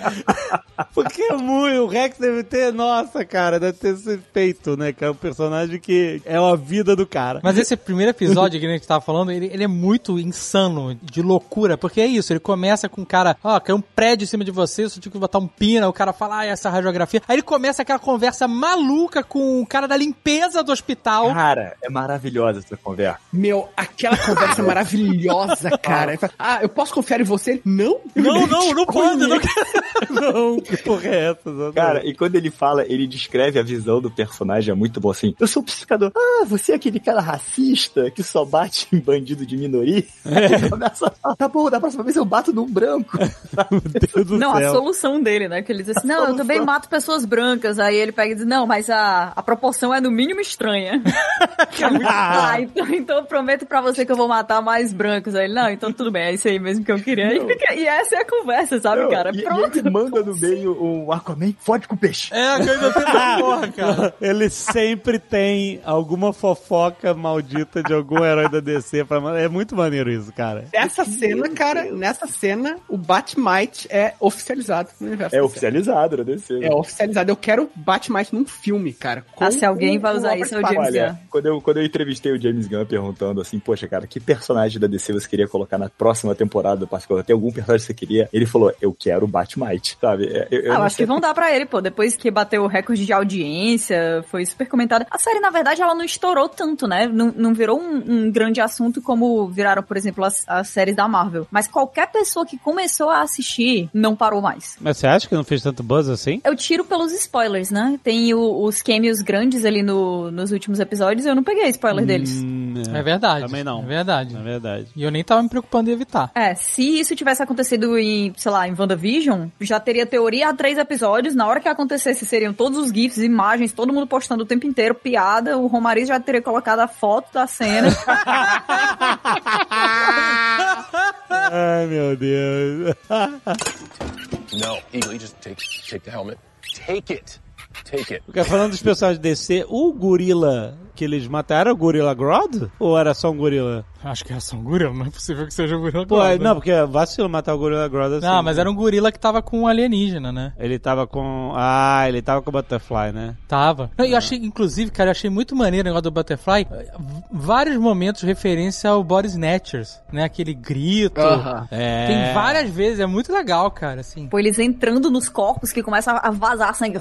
Jorrar pra todo lado. Caraca, é sinistro, é gore, né, É cara? sinistro, é traumático a parada. Porque ele mata a pessoa, não, não existe a borboleta entra e depois ela sai. Não, a pessoa pe- morre. A pessoa morre, é isso. Não, não, ela entra e fica. Ela entra, rasga toda a pessoa pra entrar e, e fica. Sim. Mas não tem como tirar depois. Não, não, a pessoa que tá com a Butterfly morreu já. Morreu, morreu. Ah, é, é isso aí. Tanto que o chefe deles, o Murn, ele, ele fala, "Ah, eu matei a pior pessoa possível, É, né? exatamente. É, é, é. Por conta disso, ele tomou o corpo, já era. É, mas dá pra entender ali também que, tipo assim, vira, tipo, Butterfly um- vegano. vira tipo um simbionte, né? Porque ele fala que depois que ele entra na pessoa, ele tem acesso às memórias, É, total, a é pessoa aí. sabe fazer. Então ele tem um controle de um corpo sem mente, mas ele consegue absorver tudo que aquele corpo sabia fazer. É, ele, é, Rick ele, Morty, é o Rick fazendo, sabe qual é? Armadura de rato. É, na, é, é, Ele entra no cérebro e começa a puxar os neurônios do cara, sei lá. Mas foi o que você falou, Dave. A série tem várias referências a vários filmes. Por exemplo, aquela cena do primeiro episódio da porrada dele com a mulher no quarto é total Exterminador do Futuro. Sim, total. É, é referência total àquela cena do quarto, né? Que o cara tá chegando no quarto da namorada e, e o entra o exterminador ele o cara tá de cueca também, apanha pra cacete. É a mesma coisa. Tem muita referência pro o Invasores de Corpos total esse episódio. Então tem muita coisa ali que o cara puxou de, da- dessa cultura pop anos 80 ali. É, e ele não esconde, né? Ele faz uma homenagem e ele deixa claro que é porque aquilo ali, o James Gunn é uma pessoa de empolgação. Ele coloca as músicas que empolgam ele e ele tenta contar a história de um jeito que ele acha que vai envolver as outras pessoas, mas você, você sente muito o coração concentração dele naquele roteiro, né? Pelo que eu entendi, ele tava em isolamento e escreveu o roteiro todo em isolamento. Então, é realmente como se ele acordasse e dormisse pensando nesse personagem, pensando nessas interações, pensando nessas coisas e sabe aquela sensação que você tem de, caraca, nessa hora eu vou colocar música e tal, e a galera vai achar massa.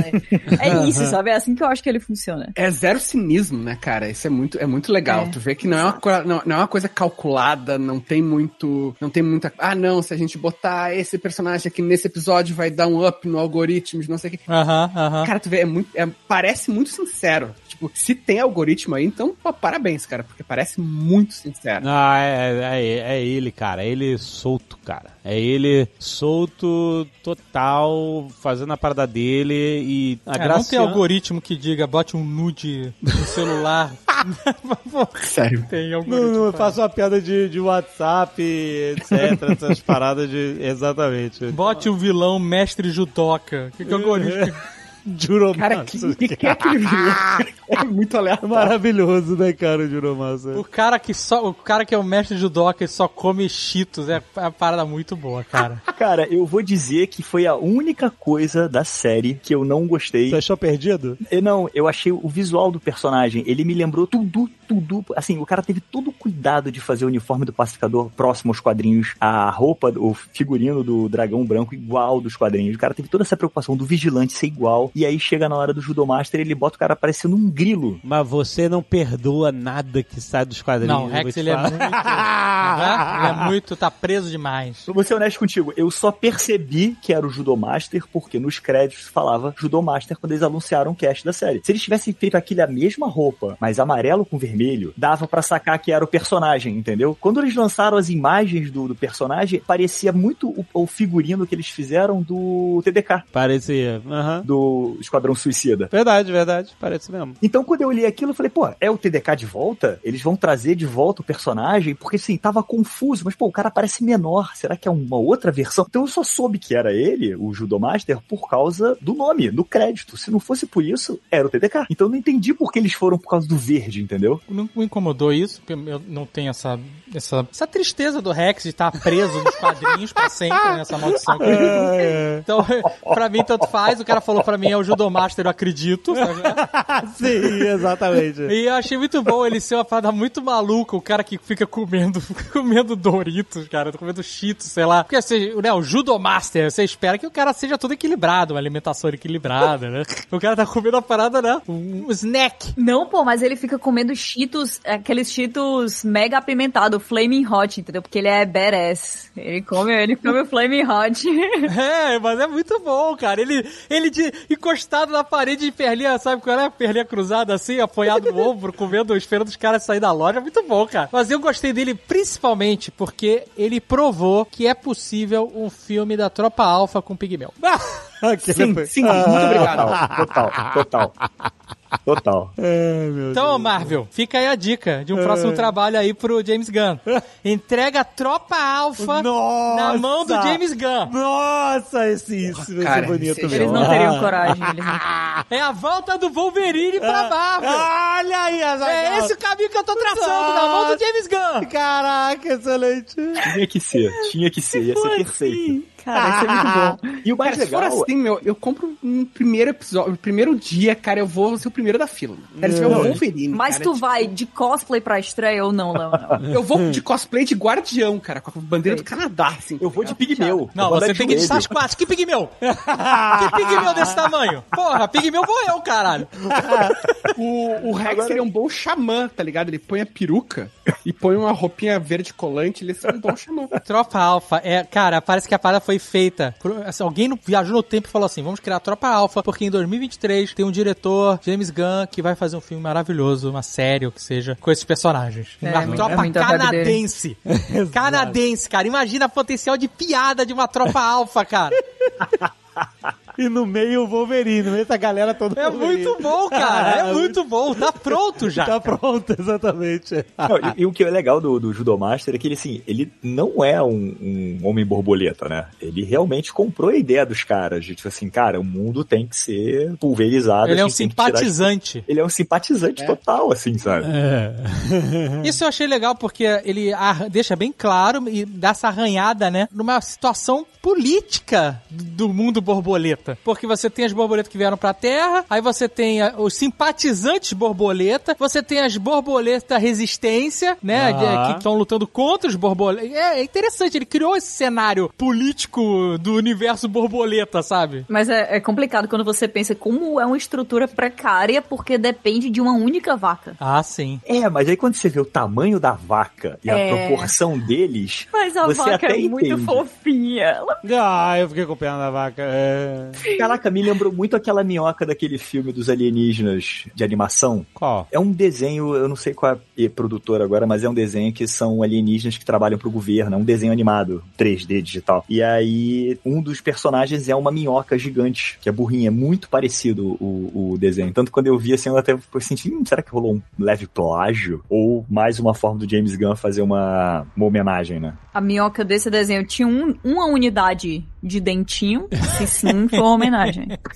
Exatamente. O nome do último episódio, inclusive, é It's Cow or Never. Now or never. Todos os episódios são do trocadilho, né? Tipo, Uhum. Better Goff Dead, né? Vez de Better Off Dead. É, Burn After You Read, né? Que era o Burn After You Read, né? É, mas assim, se você parar pra pensar um pouco, esse plot, ele é irmão do da trama do, do Esquadrão Suicida, né? É, você tem um alienígena, que é um pouco diferente por causa da parada política, etc. Mas basicamente você tinha um grande ser alienígena, tinha seres menores que controlavam as pessoas, tipo assim, parece um pouco com a- o lance lá do, do Starro. É, Ele só inverteu, né? Agora são seres pequenos que dependem de um grande. De um grande, Então, exatamente. mas olha que é interessante até você falar isso, porque nos dois filmes, no Esquadrão Suicida, o Starro e nesse filme a Vaca, são criaturas gigantes, galácticas, né, interplanetárias, que foram aprisionadas. Sim, Tanto que o exato. Starro, ele fala, porra, eu tava de boa, flutuando no Exato. espaço, eu fiquei com uma pena do Starro. Sim, E aí os caras, me- me- esses astronautas me pegaram, me trouxeram pra Terra e eu fui aprisionado. Isso é uma E a pergunta. vaca é a mesma coisa, ela tá lá aprisionada porque ela é a única fonte de alimento. Pra- pra. Inclusive, eles matam os alienígenas borboleta de fome.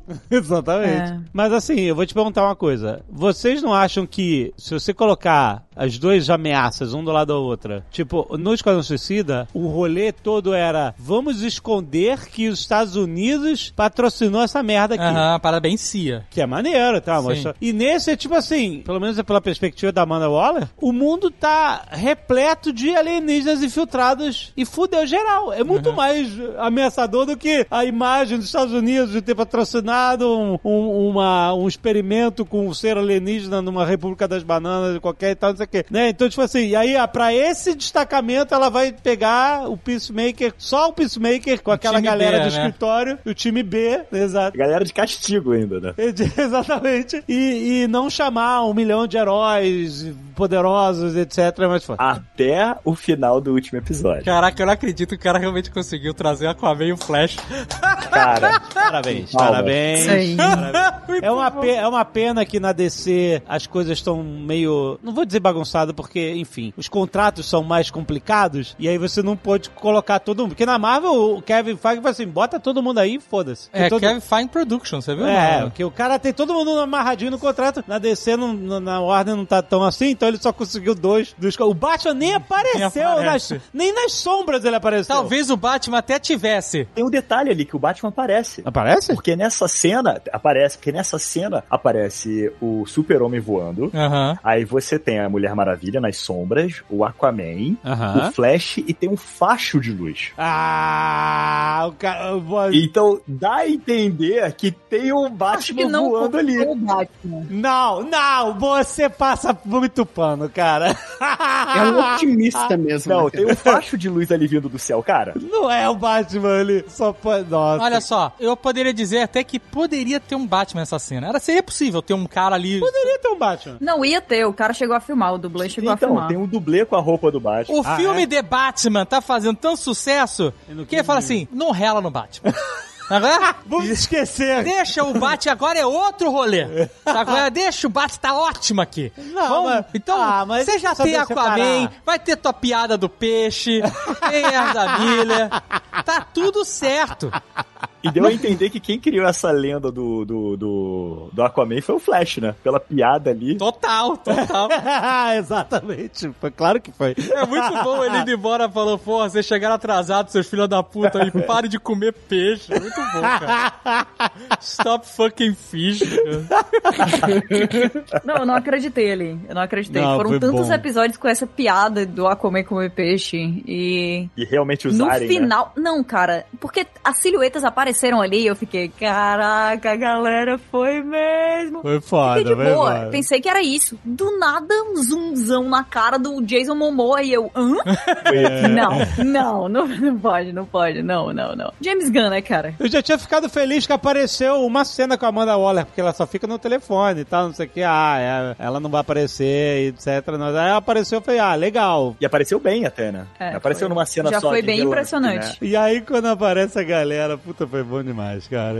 Olha, eu vou dizer que a minha falta de, assim, de percepção no momento, eu falhei no check de percepção, é porque eu não tinha visto o último episódio e de repente eu entrei no Twitter, né, a terra dos spoilers, e eu vi várias fotos dessa cena. Sério? Ah. Eu não vi, cara. Só que acontece, como eu vi essas fotos da Liga da Justiça e James Gunn, DC, Zack Snyder, tudo misturado nos textos, eu falei assim, ah, vai ver que é alguma cena que saiu aí, que o Zack Snyder deve ter colocado de pós-crédito. Como é que é o nome do cara? Dex Snyder? Zack Snyder.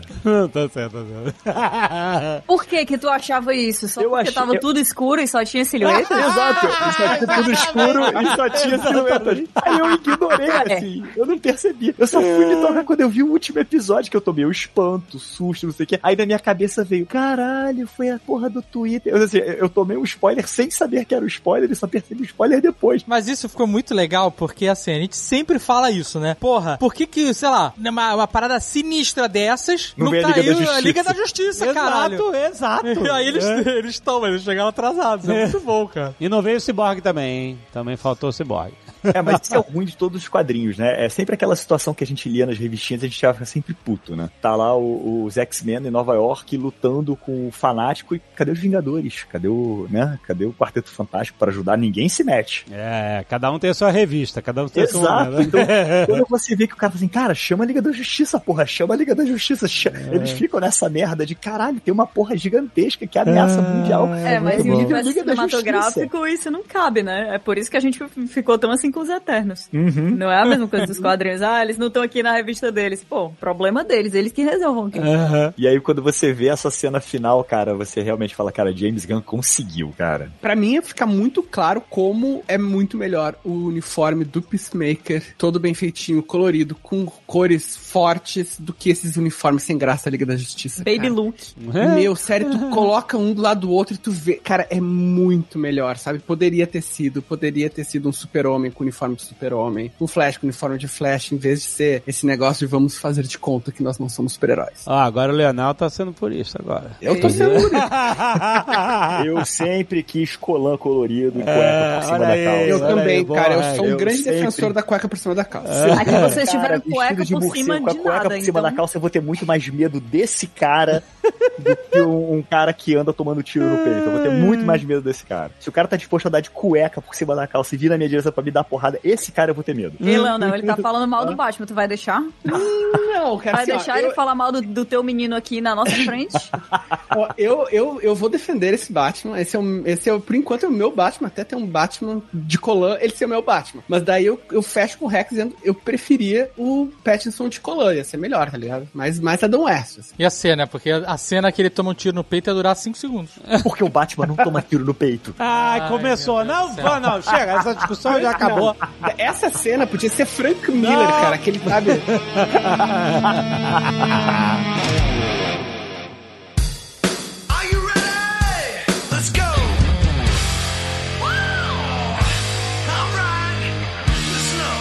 Uma das coisas mais legais é como você acaba se apegando ao resto da equipe dele, que a gente até viu em Esquadrão Suicida alguns. Exato. E a gente gostavazinho, né? Ali dizia, ah, eles são legais e tal, mas. É, era uma, eles, eles faziam um bom coro ali, uma composição legal, né? É, mas você não imaginava eles estão no centro, assim. E aqui você, nossa, se apaixona. E a Adebayo, que não tava lá, e aqui, nossa. É, é, é a, a personagem, aquela cena deles no. Você não tem que atirar depois que eu atiro.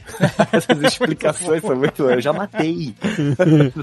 a, a química deles funcionou muito bem, de todos, da Hardcore, do Economos, da The Bio. Foi muito maneiro, cara. Foi, funcionou. Porque nos, justamente, você falou, no Esquadrão Suicida, essa era a galera do escritório, que ficava lá, aparecia, quando a Amanda Waller tava lá, mandando todo mundo morrer e tal, não sei o que, eles estavam lá no computador e tal, não sei o que, e só tinha uma frase, e agora não, agora eles estavam full na ação, indo pra lá e pra cá, um ajudando o outro, é, fazendo parte dos diálogos engraçados, e eles cresceram demais, eu quero esse time, entendeu? Não é só sobre os heróis e a galera, essa galera que fica no computador, né? É... Não, mas vamos ser honestos, a galera do computador às vezes não sabe fazer nada mesmo, porque o Economos tropeçar, quebrar. Cara, mas é muito bom, cara. Isso é muito... Aquilo é a realidade nua e crua. Exatamente.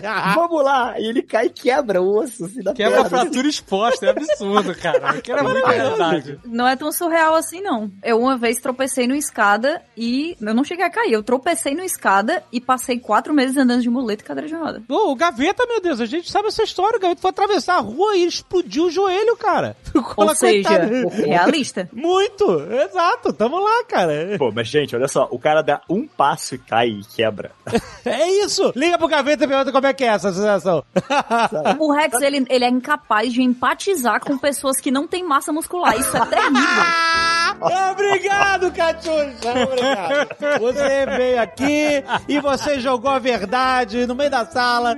Aquilo ali não é falta de massa muscular. Aquilo ali é uma alimentação ruim e com péssima quantidade de cálcio no organismo. Ah, falta não. de massa muscular. Rex, Rex, eu fui no médico e o médico me falou isso. Olha, o que acontece é que não tem nenhum músculo para proteger o seu osso. Então você tropeçou e aconteceu isso. Tu é incapaz, incapaz de se identificar com essa dor. Mas eu vou te falar um negócio, Catiuxa. Não é só isso não. Porque o Anderson Silva deu um chute lá canelada é. e andou invertido aí um tempão. Cadê a, o cálcio? Cadê? Lá? O cara atleta, alimentado, musculoso e o osso, o osso. Pois é, o cara chutou uma outra canela. Entendeu? É força contra força. Ali é, o cara só deu um tropeção não... e a perna dele foi pra trás. Mas é isso, é a força do corpo dele contra a gravidade. Não, eu achei ótimo. Eu achei ótimo isso. Eu tô, eu tô torcendo pro Rex quebrar uma perna agora, só pra humanizar ele. Caraca, Caraca Rock and roll. Cara, olha, eu acho que a praga da Catiuxa Se serve cara. de consolo, depois eu conto uma história que aconteceu com meu pé. Não, eu prefiro não saber, não. Se é uma história que você não pode contar aqui, eu prefiro não saber.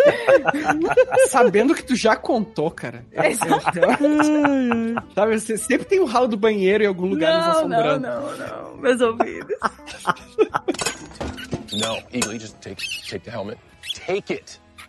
Vocês repararam que a Hardcore, no início, quando o Peacemaker liga pra ela, ela tá. O nome na agenda dele é tipo Dumbass, alguma coisa assim, né? Uhum. É aí depois, quando eles fazem um grupo, que não é de WhatsApp, eles fazem um grupo de. De, de SMS, meu. Eles fazem um grupinho pra lembrar da, dos rolês dele. Todo mundo tem o um nome bonitinho. Tem Peacemaker, Economy. É, ela comprou o grupo, né? Ela tava ela ali mudou. só. Era só é, o job. É, ela mudou o nome do contato. É? Ela mudou de Dumbass, alguma coisa pra Peacemaker. É, não é mais a equipe do trabalho, é Eleven Street Kids. É, exatamente. Se conectaram, é legal, muito maneiro. ah, muito bom, fotinha e tudo. Sempre é hora de rock and roll. Aliás, é, fofoca fora das câmeras, ela está noiva do James Gunn. Há é... muito tempo. Não, não, eles noivaram agora, depois do final da série, pô. Sim, mas eles estão juntos há uns seis anos ah, já. É, eles moram juntos Inclusive, já. Inclusive, quem apresentou ela para ele foi o nosso querido Lex Luthor de Smallville. Não, sério? Sim, é, o James Gunn é amigão do... Ah, me esqueci o nome do ator agora. Que fez o... De Smallville, eles são amigões. Que fez o Lex Luthor.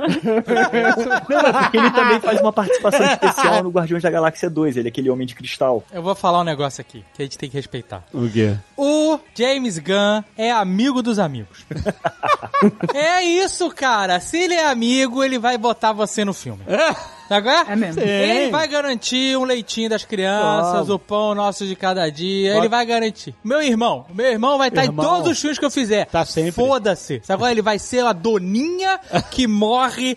no- que morre não, desa- desaparece no começo e volta no final do filme. Ele vai ser o número 2 do Yundu, sacou? É? Aham. Ele bota o irmão mesmo, na cara. E meu irmão tá aí, não tem essa. E no sacou? Esquadrão Suicida, além de fazer a Doninha, ele ainda faz um prisioneiro lá que fica sacaneando. Ah, não sei o que é. Ele faz o. Ai, o calendário. Homem É calendário. o Homem Calendário. É uma calendário excelente. Não, e são só uns papel lixo, né? Que ele bota pro Xangã. É, Cara, muito bom mas o é papel. muita coisa de O irmão. Homem calendário é um personagem ridículo. Sim. Como todos do Esquadrão Suicida.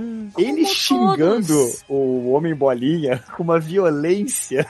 Não, pô, as incrível, fotos, as cara. fotos de set do, do Xangã fazendo o motion capture do Rocket. Aham, é absurdo. Do, do, do Doninha. É, é sempre tão terrível. Cara, eu vejo muito facilmente meu irmão fazendo isso comigo. Eu, eu vou, inclusive, soltar uma ideia aqui, pessoal da Warner. Eu topo fazer qualquer personagem prisioneiro, sabe qual é? No próximo Esquadrão Suicida. Super topo, tô dentro já. Qualquer um homem hemorroida, qualquer porra. Deve ter, com certeza tem. Tem Eu, homem eu tô nessa também. E mesmo porque se eu conseguir minimamente ficar amigo do James Gunn, eu tenho emprego pra vida inteira. Acabou, é. Pode te aposentar. Eu vou, meu, meu MDB nunca vai estar tão atualizado. tá paradaço meu MDB. No, Eagle, just take take the helmet. Take it. Take it. Olha, você sabe uma coisa que eu acho impressionante também dessa série, né? Do Esquadrão Suicida, todo esse fenômeno com essa série também? O John Cena. O John Cena é um cara que tá tentando aí há muito Há tempo. muito tempo. Tentando, tipo assim, nem precisa. Assim, o cara era um, foi uma estrela do, lá do WWE, o cara lutava com The Rock, ele era. Pô, a gente foi ver ele no Brasil. Lembra no Brasil? sim, teve uma apresentação da. WWE, a gente viu ao vivo John Cena e tal. Então, tipo assim, o cara, o cara ele fez a carreira, ele era famoso. E ele fazia, ele, ó, ele faz filme, ó, há muito tempo. Só que os filmes do John Cena sempre foram aqueles filmes B, C É, isso aí, total. é tipo, tinha pra hoje. a Casa Branca invadida com John Cena, John Ruggles, ninguém, ninguém conhecido. E aí ele viu o brother dele, The Rock, o Dwayne Johnson, explodir em Hollywood. Certamente ele continua Em tentando. Hollywood e fisicamente. Sim, exatamente. E ele sempre lá, né, comendo pelas beiradas, fazendo aqueles filminhos bosta e tal. Cara, eu vi filme tosco de John Cena na locadora em São Lourenço, cara. É sério, ele tá há muito tempo nessa, Mas o cara. John Cena, ele é a vitória da perseverança. Exato, exato. Vale lembrar que o primeiro filme do John Cena, inclusive, foi com Robert Patrick. Ah, é? Qual foi? É. Um filme desse genérico que eu... Foi um, ah, um desses filmes assim, o mercenário, sabe? O guerrilheiro. Exato, exatamente. É a perseverança recompensada e a vitória do homem esforçado. Eu valorizo demais atores esforçados. É, ele é esforçado, cara. Ele é esforçado. Atores e atrizes, né? Quando eu digo atores, eu tô. O, o nome do filme é The Marine, The Marine, primeiro de 2006. É isso aí. 2006. Artistas esforçados, eu valorizo. Matrix. Matrix lá é o original, não o atual, né? Que ninguém tá fazendo esforço nesse novo. Mas você tinha lá Keanu Reeves, Carrie Moss, os caras dando pirueta nos cabos, torcendo o tornozelo, aprendendo a lutar com o Gifu. Eu valorizo demais. O ator esforçado.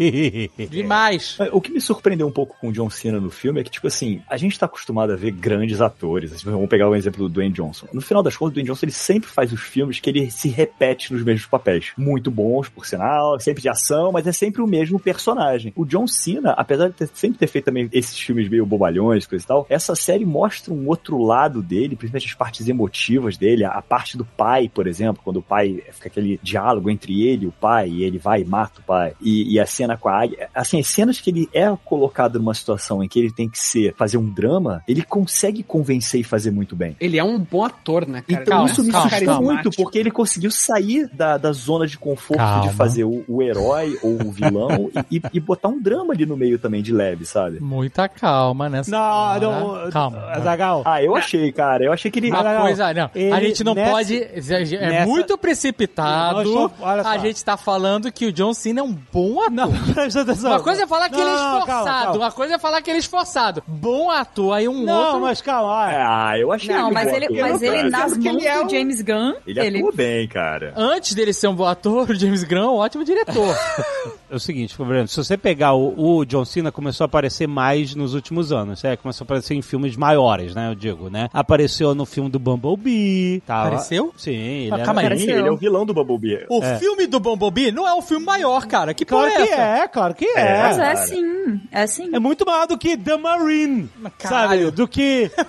Aí também, cacete. Porra, então, mas então, mas foi um, é um filme blockbuster, cara, um filme, e fez sucesso, fez mais sucesso que os outros Transformers, entendeu? Aí ele apareceu no Fast and Quem ele é? O, ele é o Bumblebee? Ele é o Bumblebee? Não, ele é o militar do... Pintaram que ele que ele... que que ele é? Ele é o militar do filme. Sei lá, né? às vezes pintaram ele de amarelo e pronto. É, é ele e a menina, a menina do Gavião Arqueiro aí, que manda muito bem também. Haley Steinfeld. Isso. E aí ele apareceu no, no Velozes e Furiosos 9, fazendo já um vilão lá, tipo, pô, o cara é uma franquia gigante. Aí foi, aí foi dívida. Mas Aí é- ele cobrou, né? Ele cobrou alguma coisa. Ele falou, The Rock, me bota nessa balada aí. Não, o The Rock tá brigado lá. Já com a tava galera fora? Já, já. Já, já. Inclusive foi por isso que eles fizeram um spin-off do Hobbs and Shaw, porque é um cara que levava dinheiro e plateia pro filme, e aí ele falou, tô fora. E eu falei, calma, vamos te dar uma franquia então aqui, e aí a gente consegue botar você no cinema ainda dentro da história. E aí fizeram Hobbs and Shaw por causa disso. O que aconteceu com o John Cena é também o poder da internet, né? A gente tem que falar disso. Porque ele virou um meme gigantesco de uns anos pra cá, que sempre tinha aquele negócio dele aparecer de repente, John Cena! Isso. And his name is John Cena!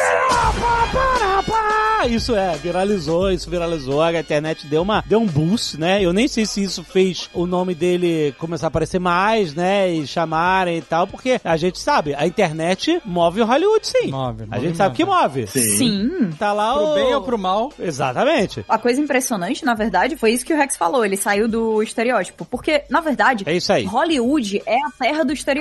Se você não lutar de alguma maneira e sair completamente do comum e tiver um milhão de contatos ou for amigo do James Gunn, você vai ficar no estereótipo, cara. Olha quantas atrizes que são colocadas eternamente como o par romântico, a menina super linda, e aí depois ela chega aos 40 anos e ela some. Pra gente ver pessoas como a própria Margot Robbie, né, que começou, assim, ela, ela estourou ali em Lobo de Wall Street, e aí depois ela começou a fazer, é impressionante o que a Margot Robbie fez. Ela construiu, realmente, foi engenharia de carreira.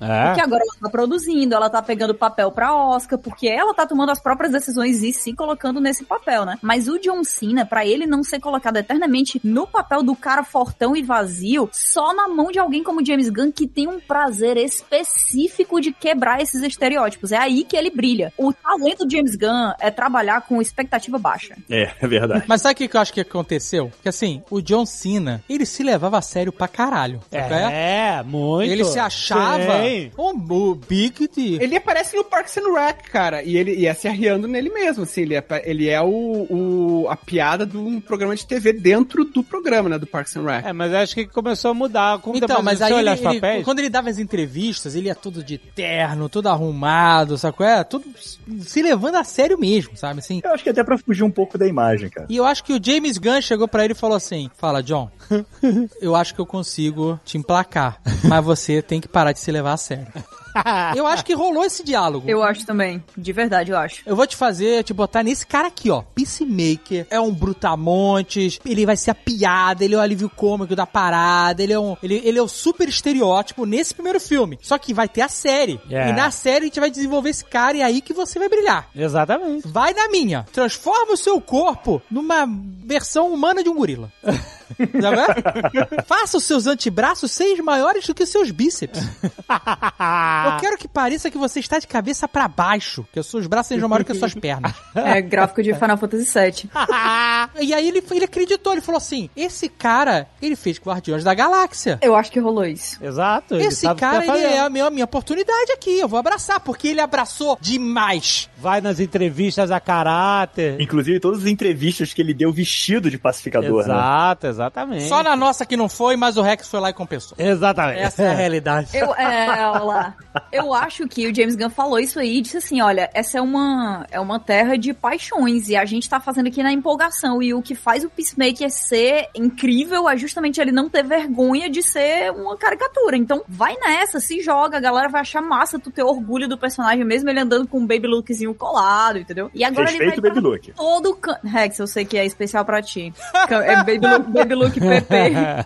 É a Tour Vibe, com 50% de elastana. Mas o, o- ele, ele tá em todas as entrevistas de Peacemaker e ele tá amando. E não tem nada mais legal do que você ver um ator que tá en- entregue ao papel, empolgado com o papel, achando massa o que ele tá fazendo. Eu queria deixar um disclaimer aqui, porque quando eu entrevistei ele de, de pacificador e eu estava com a roupa, eu gostaria de dizer que eu estava de cueca por baixo e eu não tive a oportunidade de levantar e poder mostrar isso em público. O Rex Obrigado, perguntou, obrigado. gente, eu vou, eu vou levantar só de cueca. E a gente mandou, Rex, não.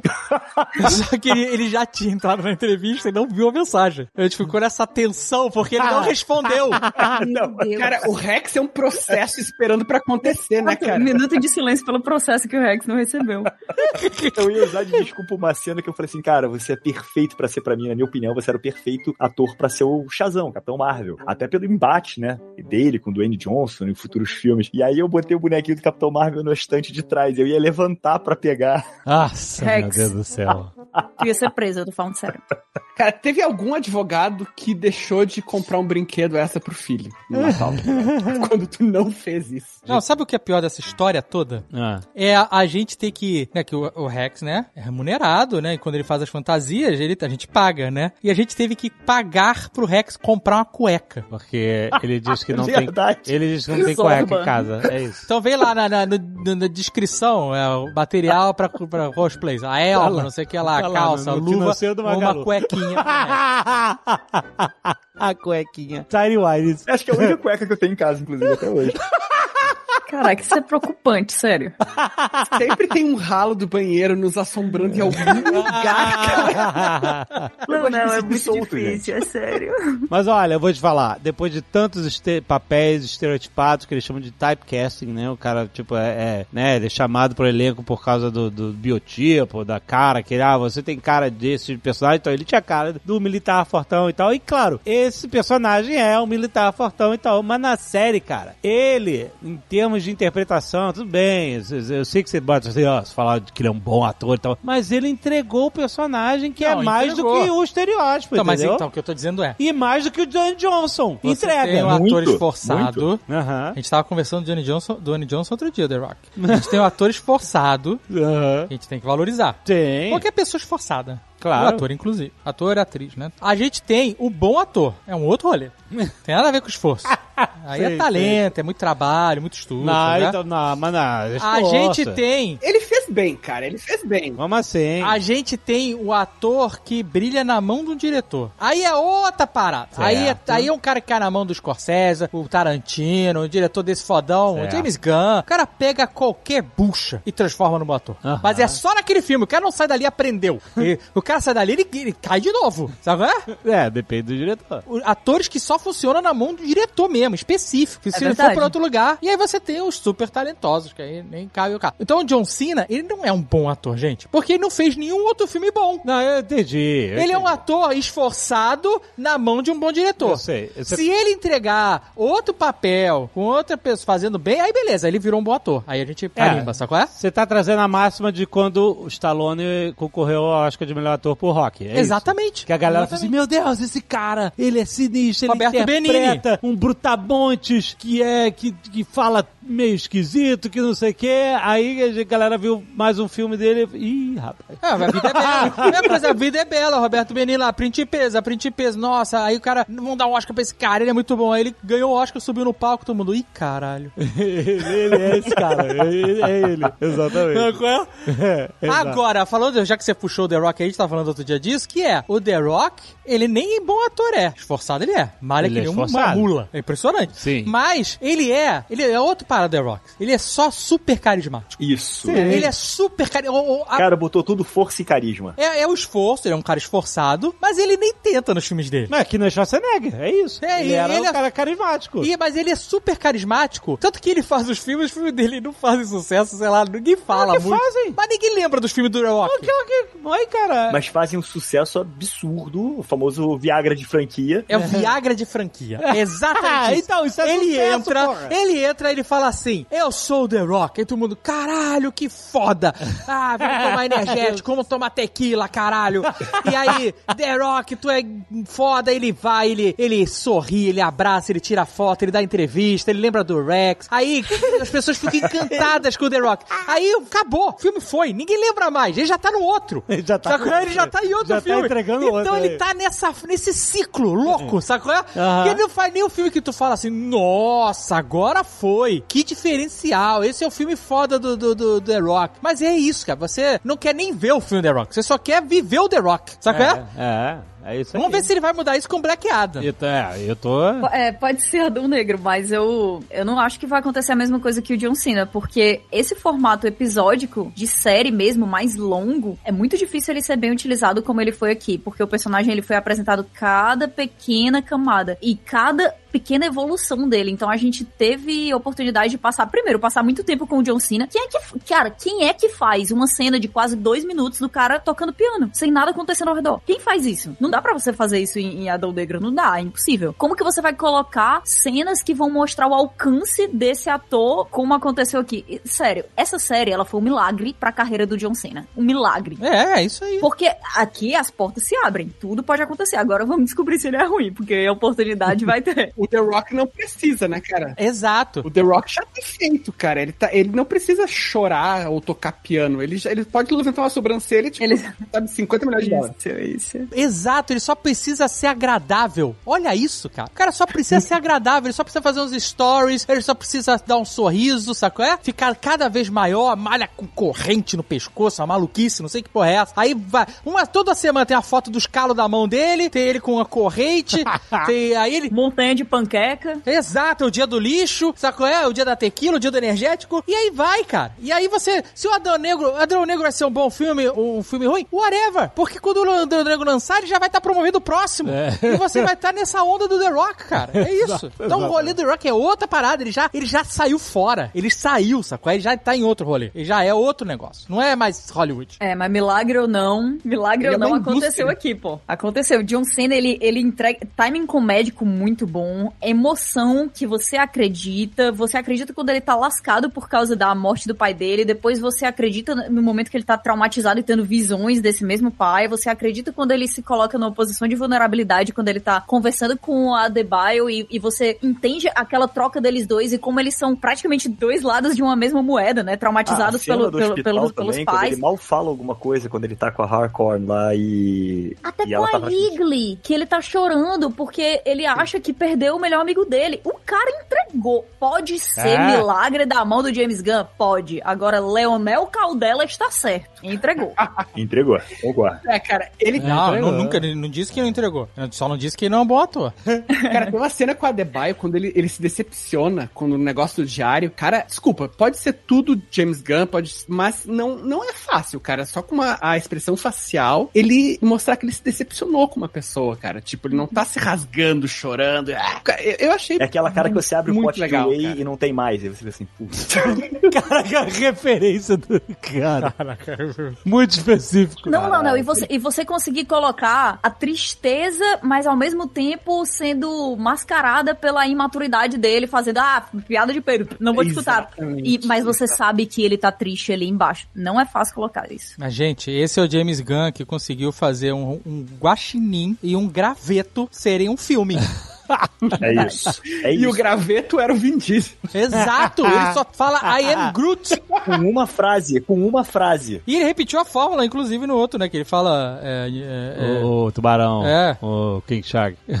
Não, o, o King Shark ainda é melhor. Mas É, esse cara, ele realmente ele sabe fazer. Ele sabe, fazer. Sabe fazer. Mas olha que easy money, cara. Você tem que fazer nham nham. Esse é o teu job. E teu nome tá no filme da Marvel. E você vai ser amado pelo mundo inteiro. E, Exato. Funciona. Cara, eu fiquei realmente preocupado do tubarão morrer. Também, também, filme- pô. E eu fiquei preocupado da Igli morrer de verdade. Também. Ele Eu faz a gente se importar com, com esses seres. Em vários momentos eu achei que os caras iam morrer. Você achou eu que achei ele que, ia o Economus ia morrer. Eu um achei i- que o Vigilante ia morrer uma hora lá. Eu achei que ele ia morrer, cara. É. é Eu- porque ele, ele fez esse negócio da gente ficar preocupado. Porque ele Que é mata, isso? ele mata os, os personagens tudo. É isso Ele aí. matou o Yundu, cara, sem necessidade nenhuma. Até hoje eu não entendo é isso. uma, que é a agressão que a gente nunca vai esquecer. Isso é uma parada que a gente não perguntou ainda pra ele, hein? Rex, Por anota aí que- pra Exa- próxima. Vamos perguntar. pra próxima, tu já. Ó, meu irmão, por que, que você matou o Yundu? Sério, é É, uma parada que a gente ainda não conseguiu entender. Exatamente. Sem necessidade nenhuma. Nenhuma necessidade. exatamente. Podia ter matado o Star-Lord. Cara, eu fico imaginando qual foi, em que situação, em que diálogo, em que contexto ele chegou pro Sylvester Stallone e falou assim: Eu quero que você faça a voz do tubarão. Ah, ele já tava brother dele, que ele fez Esquadrão Suicida, né? Então, acho que foi numa dessas, desses papos. Ele lá. chega, é a mesma conversa, ele chega e fala assim, Sly, você tem que se levar um pouco menos a sério. Ele é praticamente um psicólogo de Ha ha ha!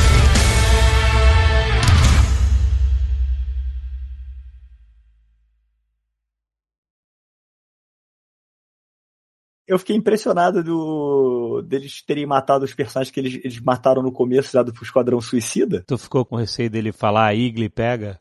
Caraca, Era um risco, é. É sempre um risco. Se fosse isso, cara, a gente ia comprar todo mundo capacetinho de alumínio, sabe? Porque ia ser a prova que Hollywood tá nos roubando. Cedo demais essa piada. Sigo traumatizada. Este Nerdcast foi editado por Radiofobia, podcast e multimídia.